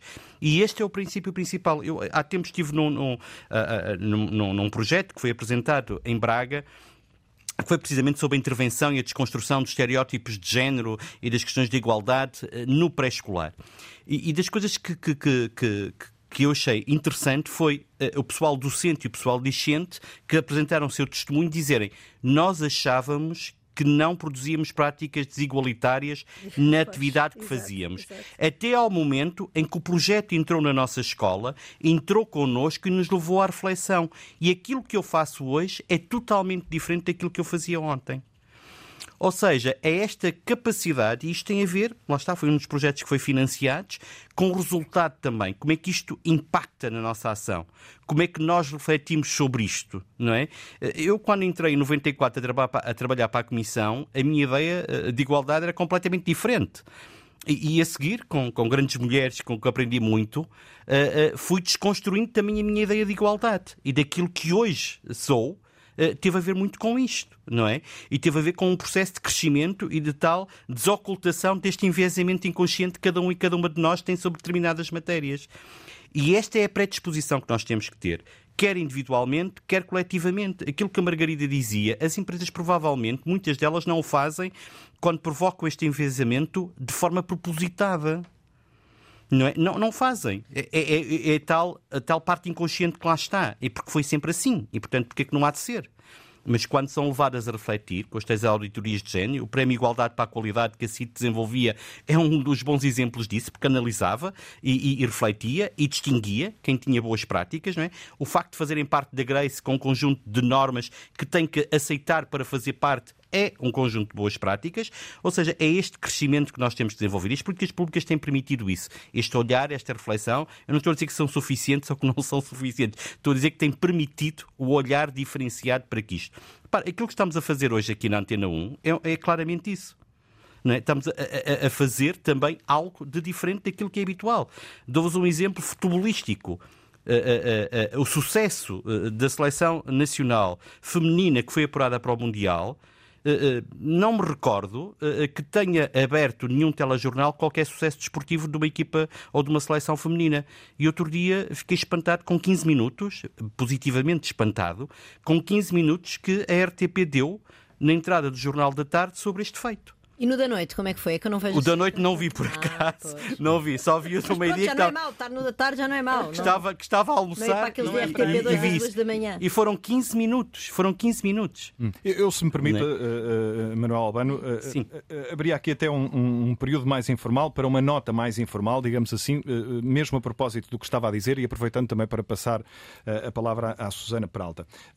parece difícil de acreditar, mas este debate está a acontecer hoje, neste Dia, Dia Internacional da Mulher, quase por acidente, porque de facto, em conversa com a produtora do, do, do Consulta Pública, Ana Sofia Freitas, nós já tínhamos eh, tomado a iniciativa de fazer mais tarde ou mais cedo, num momento mais oportuno, um debate sobre estas questões. E o que é que nos levou, logo no imediato, logo no arranque deste formato, Uh, ou pouco depois do arranque, a, a, a, a agendarmos um debate sobre esta matéria a dificuldade que temos uh, a cada programa de ter ah, mulheres uh, para, para participar. Nós tentamos garantir sempre o, o equilíbrio no, no, no, painel e há uh, dificuldades todos os programas para, para termos mulheres.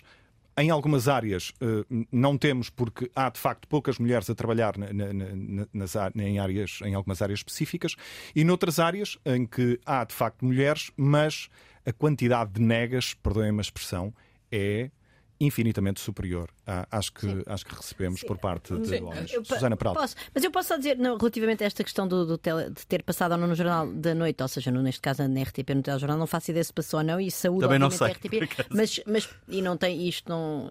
Agora, temos de reconhecer que o impacto mediático desta, deste apuramento da seleção feminina, apesar de ter sido copo meio cheio muitíssimo superior. Enfim, o que se falou desta seleção relativamente ao que se falava antigamente foi uma grande conquista, copo meio cheio, copo meio vazio. Comparem com o que acontece quando há apuramentos da seleção masculina e eh, basta dizer que, aliás, Portugal, desde logo, o país que teve a maior comitiva política presente no Catar, um mundial, enfim, cheio de dinheiro sujo, mas isso seria outro tema, eh, desrespeito por direitos humanos e já agora das mulheres e das minorias LGBTQIA, que, é, que está bastante ligado quanto a mim também à questão da luta das mulheres, porque são lutas identitárias, mas seja como for, uh, portanto, não, não deixa de haver ainda. Portanto, isto era ao lado do copo a, meio vazio, a, não a é? A luta das mulheres não é uma luta identitária. Susana. E não somos uma, uma minoria. É uma, não, não é uma luta de minoria. É uma luta de minoria. Para, para desconstruir para... discriminações estruturais. Não, claro, mas, que, mas não que é uma minoria, não é uma não, minoria. Não, não, não, não, ah, não, não, não, de, de maneira é nenhuma. É não é uma minoria. Nós hoje mas, é uma, mas há uma construção é de, uma... é de uma dimensão estrutural. Completamente, mas é uma construção de uma identidade. Há uma construção de uma identidade de género. Certo, mas não é. E, que, e, é, e faz parte dessa discriminação estrutural. É, ou seja, podemos, podemos entrar por aí. Não, e que tem muito a ver com esta questão, aliás, que, que aqui foi levantada da participação em painéis. Um, mas é, não é obviamente uma minoria, não é obviamente uma minoria, isso parece-me evidente. Agora, eu, eu, queria só, se calhar, antes de ir à questão da participação nos painéis e, no fundo, desta construção que eu acho que é muito importante da, da identidade das mulheres, que se faz também através deste retorno da sociedade e que no fundo um, e, e, no fundo os estereótipos que a sociedade tem acerca das mulheres como pessoas uh, com, mais fracas, uh, com maior com, com preponderância para o trabalho doméstico, tudo isso, isso ao longo de décadas em que as mulheres e no fundo até de séculos, não é? Porque isto vem das nossas avós e tetravós, em que, as, em que, em que nós em que nos remetem essa identidade, isso obviamente constrói a nossa própria identidade. Sim, e há experiências sobre isso. É uma, sim, há, há a identidade que tem a marca do género e da qual claro. nós nos procuramos libertar libertamos dos constrangimentos como é evidente, como é evidente. Sim, sim, sim. sim acho, sim. acho, que, acho, que, acho que estamos as duas completamente. Eu queria dizer eh, duas ou três coisas antes de ir a isso. Portanto, relativamente à questão de, de, de, das diferenças salariais, um, há um, uns dados aqui muito interessantes que eu tenho aqui do, do PISA, do estudo PISA 2018 em Portugal, que um, alunos com bons desempenhos em matemáticas e ciências, em, peço, em matemática e em ciências. O PISA é um, estudo, um estudo internacional relevante. O OCDE, que é feito aos jovens quando têm 15 anos uh, amostras representativas da população de cada país da OCDE. E quando perguntam uh, aos rapazes uh, qual, quantos é que querem uh, ter carreiras? Na, de, à espera, uh, onde é que espera trabalhar aos 30 anos? Portanto, é uma medida aspiracional. Uh, em engenharia e ciência, um, há 48% dos rapazes que querem e apenas 15% das raparigas. E eu devo dizer que esta discrepância de género é infinitamente superior à que existe na OCDE, em que a discrepância seria 25-14. Portanto, nas raparigas está mais ou menos equilibrado, mas nos rapazes é praticamente o dobro aqui a prevalência que querem ir para a engenharia e ciência. E depois, quando se pergunta carreiras na área da saúde, na, e agora vou dizer os, os números para Portugal, invertem exatamente. Portanto, 15% dos rapazes querem, 47% das raparigas querem, e mais uma vez na OCDE é, é mais ou menos a mesma coisa. Portanto, uma discrepância, mas muitíssimo superior em Portugal, mais ou menos na mesma ordem de valores. Portanto, o que é que isto quer dizer? Quer dizer que uh, as mulheres tendem a, a, por escolhas, por escolhas próprias, e eu já lá vou ao que é que podemos qualificar depois este próprio, a, a, decidirem carreiras que são elas próprias menos eh, remuneradas. Claro que isso está no, no estudo da, da Sara, quando ela compara o setor de trabalho das empresas, etc., isso está lá. Mas, não, mas entre empresas também há estudos que mostram que uh, as mulheres tendem a trabalhar em empresas que têm, por exemplo, leques salariais menos generosos, vamos dizer assim, provavelmente tem a ver com a própria dinâmica de trabalho nas empresas, com a própria forma de trabalhar, porque nem tudo acerca de uma empresa se consegue observar quando nós controlamos para a dimensão da empresa e para o setor de atividade, que são os, os fatores mais importantes que vocês consideraram. Uh, mas isto não é uma limitação do vosso estudo. O vosso estudo faz um. Faz, não, não, de maneira só, nenhuma. Exato, não, mas não, é, não, só tínhamos aquelas variáveis. Não, é, claro, é, uma, estudo... é uma limitação. Não, é, é uma limitação. Não, mas não é uma crítica. É uma Exato, limitação. É uma é uma limitação. Quer dizer, o estudo faz o que é possível com os dados observar, com os dados que há. Agora, de facto, aquilo que nós observamos é que há, um, há uma questão de, de seleção Portanto, as pessoas, as mulheres e os homens, tendem a trabalhar em empresas de diferentes naturezas e, portanto, isso também quer dizer que esta discriminação salarial não se faz necessariamente no seio da mesma empresa, embora todo este trabalho das auditorias Sim. de género e da, e da consciencialização dos viés inconscientes seja fundamental, mas não vai apenas por aí. E depois também há uma autosseleção uh, destas das pessoas, que aparentemente vêm de tenra idade, segundo estes dados do PIS, aos 15 anos. E isto, atenção, eu repito, é entre uh, jovens com bons desempenhos em matemática e ciências, boas notas. Portanto, não é uma questão da pessoa dizer, bem, eu claro que não vou para a engenharia, não preciso nada de matemática. Não é isso. São pessoas que sabem de matemática e, no entanto, as mulheres, as meninas, tendem a dizer eu quero ir para a saúde, os rapazes tendem a dizer que eu quero ir para a engenharia, sendo que toda a gente sabe que estas profissões, as chamadas profissões eh, STEM, de ciências, tecnologias, engenharias e matemáticas, são realmente as, as, as, as profissões, em média, que pagam melhores salários. E, de facto, há uma subrepresentação, é um facto documentado a nível Mas internacional. Mas um diferencial remuneratório muito elevado. Há um, não, mas, além disso também há uma subrepresentação das, das, mulheres. E, portanto, o que é que isto quer dizer? Quer dizer que uh, uh, que também que há um trabalho grande a fazer. E isto tem muito a ver com essa coisa da construção da identidade, não é? Que tem a ver com uh, ensinar e mostrar às, às, às raparigas, desde a mais tenra idade, e certamente que o trabalho tem que vir desde o pré-escolar, de desconstruir estes papéis de género, uhum. que eu repito, constroem a sua identidade, porque isto é uma manifestação de identidade. Eu a dizer, não, não, eu claro não vou para a engenharia, eu vou ser médica, não, eu vou ser enfermeira. Isso também está de, de alguma forma relacionado com a questão dos painéis? E, e está, está relacionado com a questão dos painéis, está painéis? completamente relacionado, porque o problema é que há vieses no nosso comportamento, que depois, enfim, determinam as nossas aspirações e que determinam, fundo, a maneira como nós nos projetamos no futuro, que levam depois também as mulheres a sofrer mais, e mais uma vez isso está também documentado por estudos de, de ciências comportamentais, a sofrer mais daquilo que nós chamamos o, chamamos o síndrome do impostor, que neste caso seria o síndrome da impostora, que é esta sensação eu não estou, eu não estou à altura para isso, portanto, esse convite que me estou a fazer, eu não estou à altura para ele.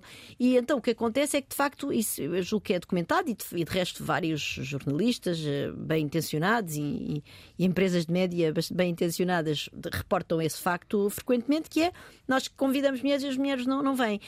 A, a, solução é simples, é, e isso tem muito a ver até com a ideia da shortlist que há bocado a, a Margarida aqui referiu, que é um exemplo muito interessante. É, então ponham dois terços de mulheres e um terço apenas de homens na shortlist. Não façam uma shortlist paritária. Exato, ou façam exatamente. para, para compensar. Exa exatamente, exatamente. Exato. Portanto, se as mulheres Exato. dizem duas vezes mais não do que os homens, Exato. ponham o dobro de mulheres na shortlist. Uh, e perguntem, quer dizer, e isto, atenção, Uh, obviamente, depois, como, como os, isto tem muitos efeitos de rede, tem muito aquele efeito do telefone aí, a não sei quem, que percebe exato, disto, exato. que é normal e humano, nós somos assim, mas como, enquanto como as redes estão todas elas enviesadas para o lado masculino, isto leva a situações de desproporção enorme. E eu recordo aqui, eu escrevi dois textos no público há um ano, há um ano e meio atrás, que, que dei, aos quais chamei testosterona falante e testosterona condescendente, um, que foi, obviamente, com, com a intenção de provocar, e foi, aliás, a intenção foi bem sucedida, portanto, congratulo pela minha escolha do, teve, teve do título, teve efeito, foi um bom título.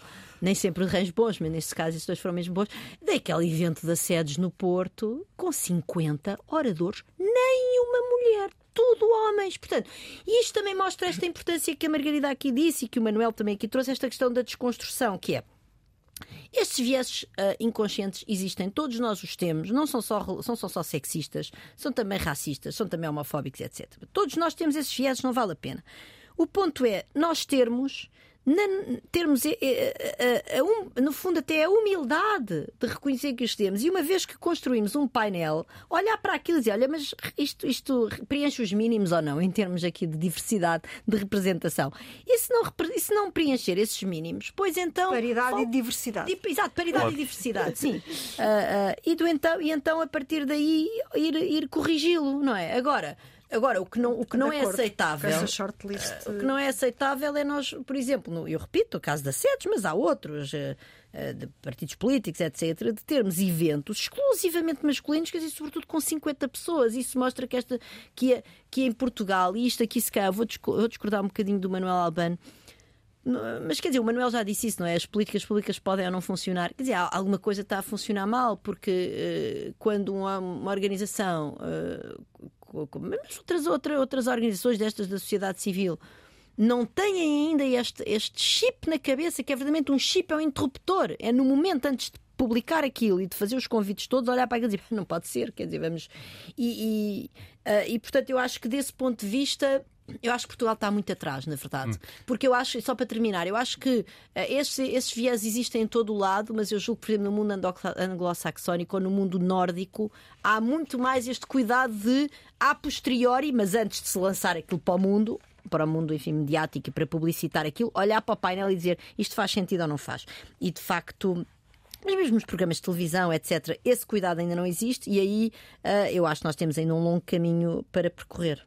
Manuel Albano, uh, sei que queria intervir, está distante fisicamente de nós e isso uh, uh, condiciona. Por... condicionar. Sim. Sim. Não, deixa-me só dizer, concordando com aquilo que a Susana acabou de dizer, como é evidente, não procurando defender nada, mas tem-se procurado fazer um caminho, nomeadamente nas, nas áreas de STEM. Só dar o exemplo do, do projeto que já tem uns anos, que tem a ver com as engenheiras por um dia, precisamente para tentar cativar cada vez mais uh, mulheres para as áreas STEAM, não é? Para que percebam também a importância e a relevância e que aquele estudo possa ser diferenciado depois do ponto de vista, não é?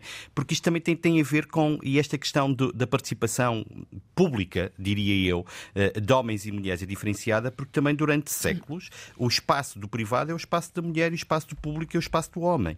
E, portanto, é, é, é este caminho que nós também temos que percepcionar como é que o, o alcançamos e, e concordo completamente é completamente inadmissível que num evento daquela natureza só tenham estado homens, com certeza é, é, completamente, mas porque as pessoas não olharam, portanto fizeram uma lista de nomes, só estavam homens, estavam homens, se calhar, não foi intencional, uh, provavelmente, não estou a desculpar nada, mas tem a ver com esta não reflexão de o olhar porque é assim. E este é o pior que nos pode acontecer. É assim. E, e, aceitamos as coisas porque é assim, porque sempre foi. E, e é isto que nós temos que, que, que investir uh, na mudança comportamental. É isto. Uh, e eu há bocadinho disse, disse e acredito exatamente nisto. Nós muitas vezes falamos em circuito fechado. Nós temos que falar em circuito aberto. O exemplo deste programa é falar em circuito aberto. Estamos a falar para uma massa de população que se calhar nunca refletiu, ou uma grande parte nunca refletiu sobre isto, mas se calhar a partir de hoje se calhar vai refletir nas suas práticas, nas suas ações e pode introduzir mudança, se assim o entender que quer fazer. Agora, a mudança estrutural e de comportamento custa, dói, e tem a ver com cada indivíduo, enquanto, enquanto ser humano, enquanto naquilo que acredita e no valor que acredita. E isto não é fácil. Mudar uh, o chip, que já utilizamos esta expressão várias vezes, o chip daquilo que foi sempre assim. E é muito mais confortável não questionar. E esta é a grande questão. É confortável não questionar. Não é? Nós continuamos na nossa vidinha diária sem questionamento. Quando questionamos, pode trazer algumas situações uh, menos agradáveis, provocatórias com certeza, mas às vezes menos desagradáveis. Ainda hoje vi um post uh, na rede social a criticar a capacidade das mulheres terem a capacidade de intervirem e ser humoristas, porque não é genético, está escrito em alguém que é um opinion maker. Né? As mulheres não têm capacidade de uh, fazer rir ninguém porque não é genético. Quer dizer, isto é completamente. É? E isto muitas vezes vende. Eu posso dar um exemplo? Ah, não, tem, tem um exemplo que prova exatamente o contrário. Chama-se sim, sim. Patrícia Castanheira. Exatamente. E há outras E há outras, e há outras, e há muitas outras. Não, não, aquela extraordinária do quando nós tivemos a. Temos hoje em dia, não é? Uma, uma ministra da Defesa e há aquela aquela frase, eh, fez os comentários que houve na altura, eu também escrevi sim, sim, sobre sim, isso, aliás, mas, uh, mas, por exemplo, há um comentário extraordinário na SIC, eu vou dizer, do, José, uh, do Judice, que é, que é de facto, enfim, uma pessoa que não tem qualquer espécie de consciência deste tipo de vieses inconscientes, acho que no caso dele é bastante consciente, porque ele começa a criticar as reuniões de, de ministras da Defesa da União Europeia com base na maquilhagem. Portanto, como há muitas ministras da Defesa, todas muito maquilhadas e tal, e que isso de facto não dá qualquer espécie de credibilidade um, eh, neste tempo, enfim, que a Europa, isto há um ano atrás, na Europa estava a entrar, infelizmente, nesta guerra sangrenta. E, e, e, é, e é, extraordinário, não é? Quer dizer, o, o é, como é que isto, isto até vai. Repara, e esta pessoa diz isto numa televisão, em canal aberto, não sei se não é canal aberto, não é assim notícias, mas não interessa muito, numa, televisão bastante mainstream, e ninguém o confronta. Ninguém lhe diz, atenção, mas acha mesmo, nem, nem valia a pena dizer isso é inaceitável, acho que nem sequer vale a pena ir por aí. Uhum. Era perguntar-me, mas acha mesmo que o batom é um impeditivo de ter alguma espécie de argumento consequente em termos E ele se calhar caía nele e ficava. Se calhar é possível, é mas não, porque ele diz aquilo e ninguém o confronta. A questão é essa, é como é que nós confrontamos é que uma barbaridade dessas, não é? Mas Manuel, mas isso quer dizer que nós ainda estamos de facto nesta pré-história relativamente a outros países onde esse chip é uma questão, é mesmo uma questão de interruptor. E quantas pessoas não deram por, por isso, para, pela aberração que foi, não é? Portanto, e outras que não. E, outra, e outras, outras, que não, que não dado, agora... Exatamente. Sara Falcão Casaca, uh, um, o Dia Internacional da, das Mulheres foca-se este ano em uh, diminuir as diferenças de género na ciência, na tecnologia e na inovação. Uh, consegue encontrar um, Uhum. uma razão para, para a escolha destas áreas? Sim, eu penso que esta eh, a opção pela, pelo tema deste ano tem muito a ver com aquilo que a Susana acabou de dizer, não é? Com esta assimetria muito acentuada uh, e onde os progressos têm sido muito tímidos uh, nas áreas STEM. Uh, embora, quer dizer, as áreas STEM também seja aqui uma. Uh, todo este domínio é um domínio muito, muito agregado, porque nós sabemos, por exemplo, as engenharias.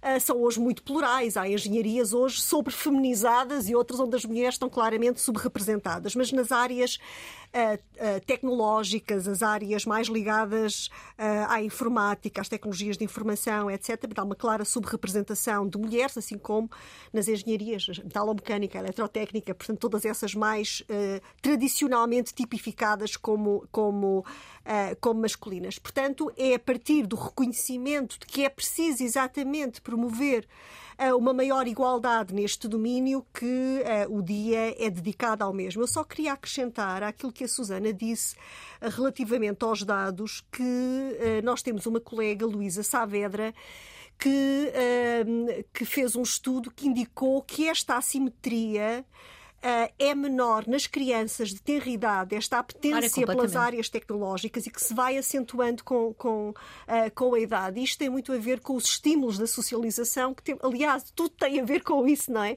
Que temos estado aqui a referir e colocaria exatamente a tónica na necessidade de desconstruir estes enviesamentos de género que nós só conseguimos uh, desconstruir estimulando de ter logo, não é? As crianças no pré-escolar, já que nós não podemos, obviamente, eh, intervir nas famílias e como é que as famílias devem educar as suas crianças, claramente a educação pré-escolar é aqui crucial e depois investir em todos os domínios. Na universidade também não estamos, eh, estamos, uh, muito, longe, uh, estamos muito longe também de cumprir o nosso cabalmente, o nosso papel nesse domínio. Mas o o desígnio da igualdade entre mulheres e homens é um desígnio de emancipação, é um desígnio de liberdade de raparigas e de rapazes, de mulheres e homens, não é?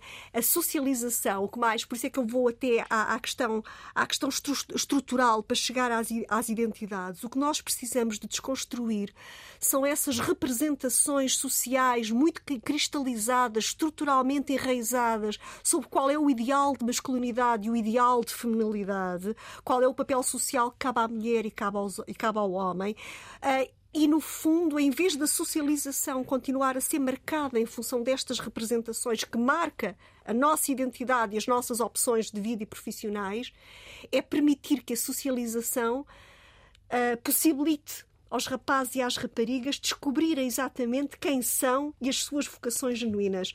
E, obviamente, que teremos mais homens interessados pela área do cuidado e em serem educadores uh, de infância e mais raparigas ligadas às áreas das tecnologias, uh, sonharem serem programadoras e tudo mais. Eu, portanto, eu acredito que a chave está, está na educação. As políticas públicas as políticas públicas em Portugal têm evoluído consideravelmente uh, e as leis, uh, as leis são bem intencionadas. Acredito que sim. Há caminho a fazer Agora, em termos de, de políticas públicas? Deixe-me dizer isso, que eu acho que é muito importante nós temos um problema que é, é, quase como se a responsabilidade política acabasse com a promulgação das leis. É? Portanto, é Muito preciso bem avaliar o impacto das leis, é preciso avaliar, acompanhar a implementação das leis, até porque durante o percurso pode ser necessário fazer ajustamentos, introduzir melhorias, mas portanto, avaliar a implementação e avaliar o impacto é fundamental.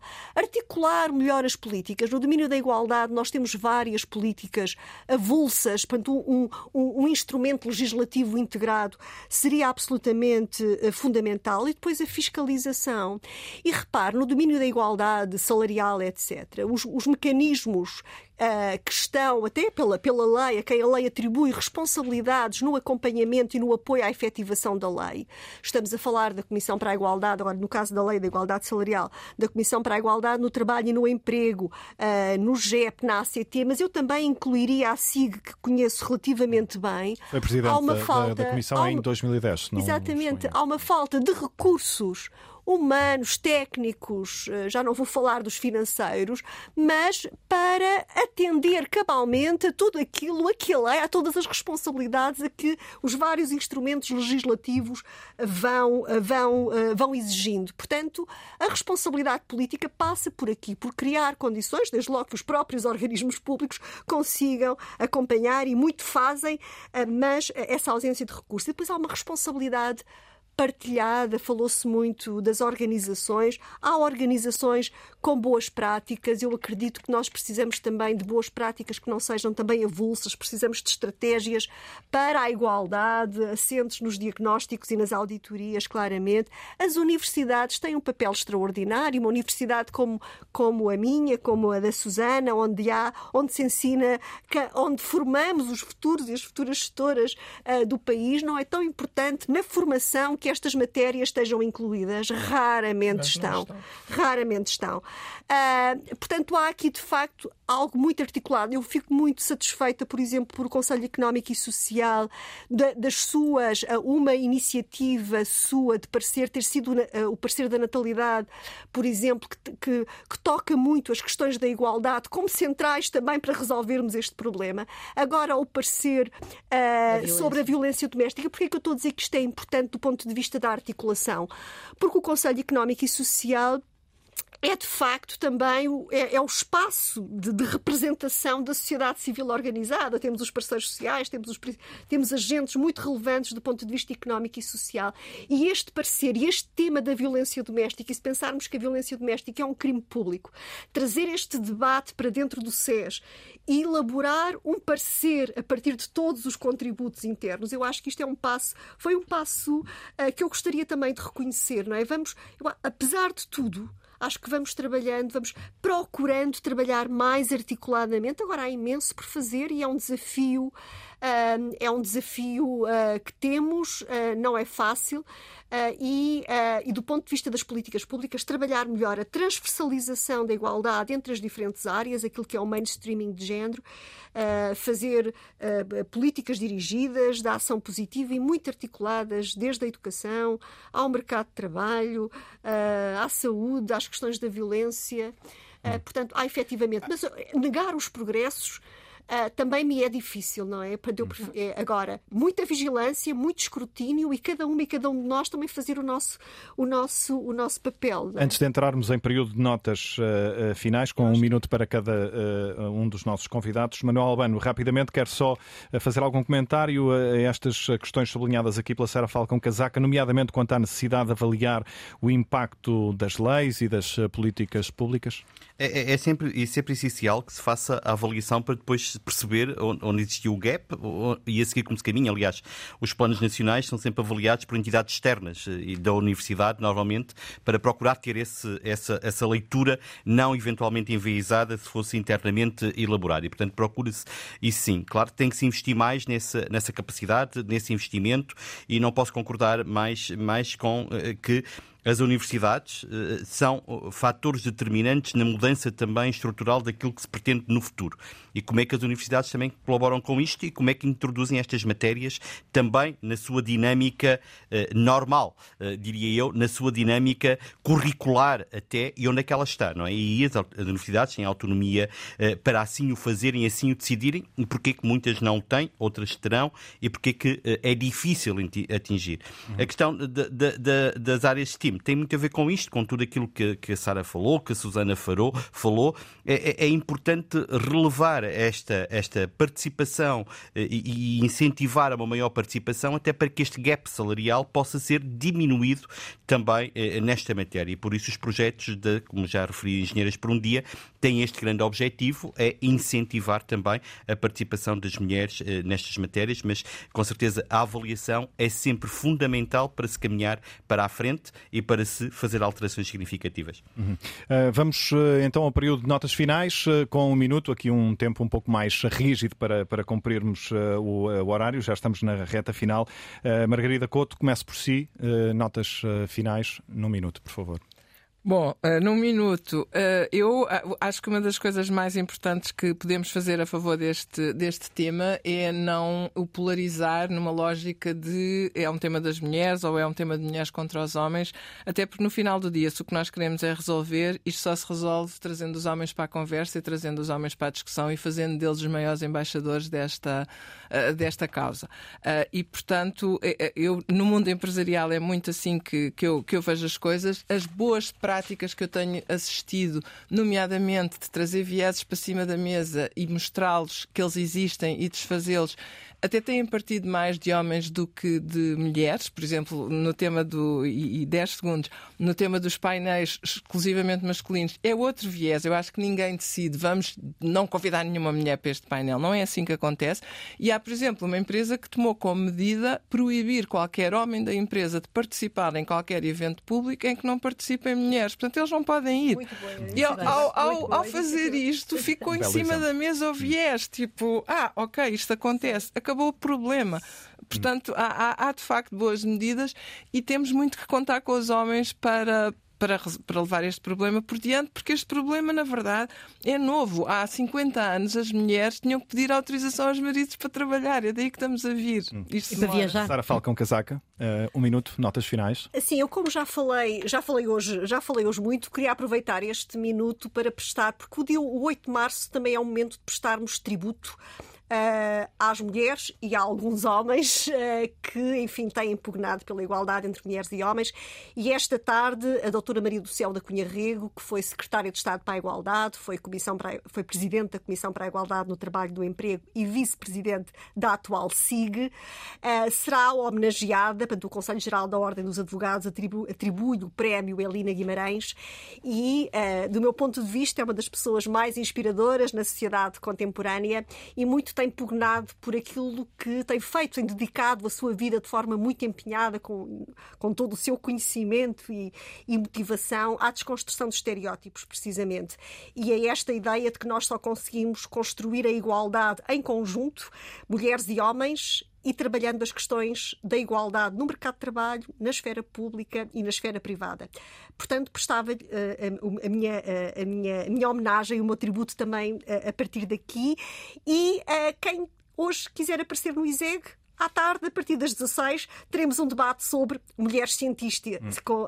em torno da, da, da, da, da ciência e a situação das mulheres na ciência e na academia. Fica também esse convite. Susana Peralta, um minuto para notas Sim, finais. Eu queria, eu queria, se calhar, falar da falta de mulheres. Não falámos aqui muito do poder político, obviamente temos uma lei de paridade, etc.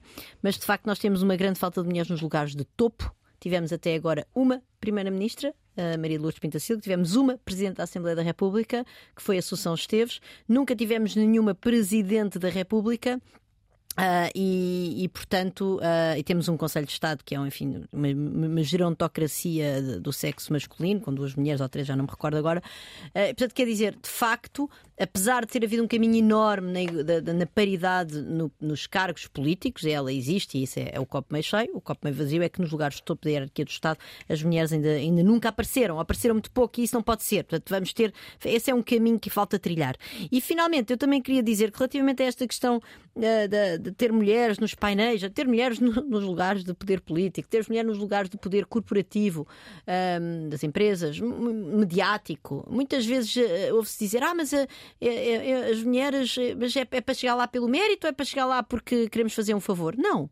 O favor é feito aos homens que lá estão, porque de facto eles é que estão em redes de, de, de, de, de, eh, de recrutamento informais e lá está, muitas vezes até inconscientes, que os levam lá sem ser pelo mérito, estão lá por outra razão. E portanto o estigma devia estar aí, uhum. e na, porque as mulheres que chegam hoje em dia aonde chegam têm muito mais mérito, porque o crivo pelo qual passaram foi muito mais fino, e aqui a ideia realmente das cotas ou de ter este esforço de olhar para o painel e dizer tal, não está equilibrado, vou aqui fazer um esforço de equilíbrio, é para, uh, é para, é para tornar esses crivos mais iguais. Fica esse sublinhado. Manuel Albano, para terminar, um minuto de notas finais. Bom, eu acho que já tudo foi um bocadinho dito. Deixem-me pegar numa, numa questão que foi falada e que eh, as outras já foram faladas pelas minhas antecessoras, eh, que tem a ver com eh, uma das maiores manifestações de desigualdade e de discriminação é precisamente a violência doméstica, porque ela radica claramente numa relação de poder que alguém exerce sobre o outro e quando esse poder termina, exerce da forma mais atroz, mais violenta, que é uh, matando, muitas vezes, culminando com a morte, com o homicídio e também com as agressões perpetradas sobre isso. E, portanto, acho que todos nós temos que estar atentos a estes fenómenos e irmos construindo e desconstruindo os tais enviesamentos inconscientes que cada um de nós temos. Hum. Se de alguma forma nós conseguimos fazer isto, eu penso que damos um passo significativo e, como é evidente, como dizia a Sara, homenagear todas as mulheres e, e alguns homens que têm, ao longo do tempo, contribuído para que isto possa ser algo mais igual, mais paritário, mais justo e que, no fundo, eh, nos possa tornar a todos e a todas mais felizes. E esta Hoje... é a grande mensagem que eu gostaria de dar. A igualdade torna-nos a todos, em todas as esferas, muito mais felizes e muito mais capazes. Homenagear hoje e todos os dias, acrescento claro eu. Sim. Obrigado a todos. Obrigada. Uh, termina assim o Consulta Pública de hoje. Cuidados técnicos de Henrique Lobo de Carvalho e Cláudio Calado. A produção foi de Ana Sofia Freitas. Voltamos de hoje a 15 dias. Lembrar apenas que o Consulta Pública fica, como sempre, disponível em podcast.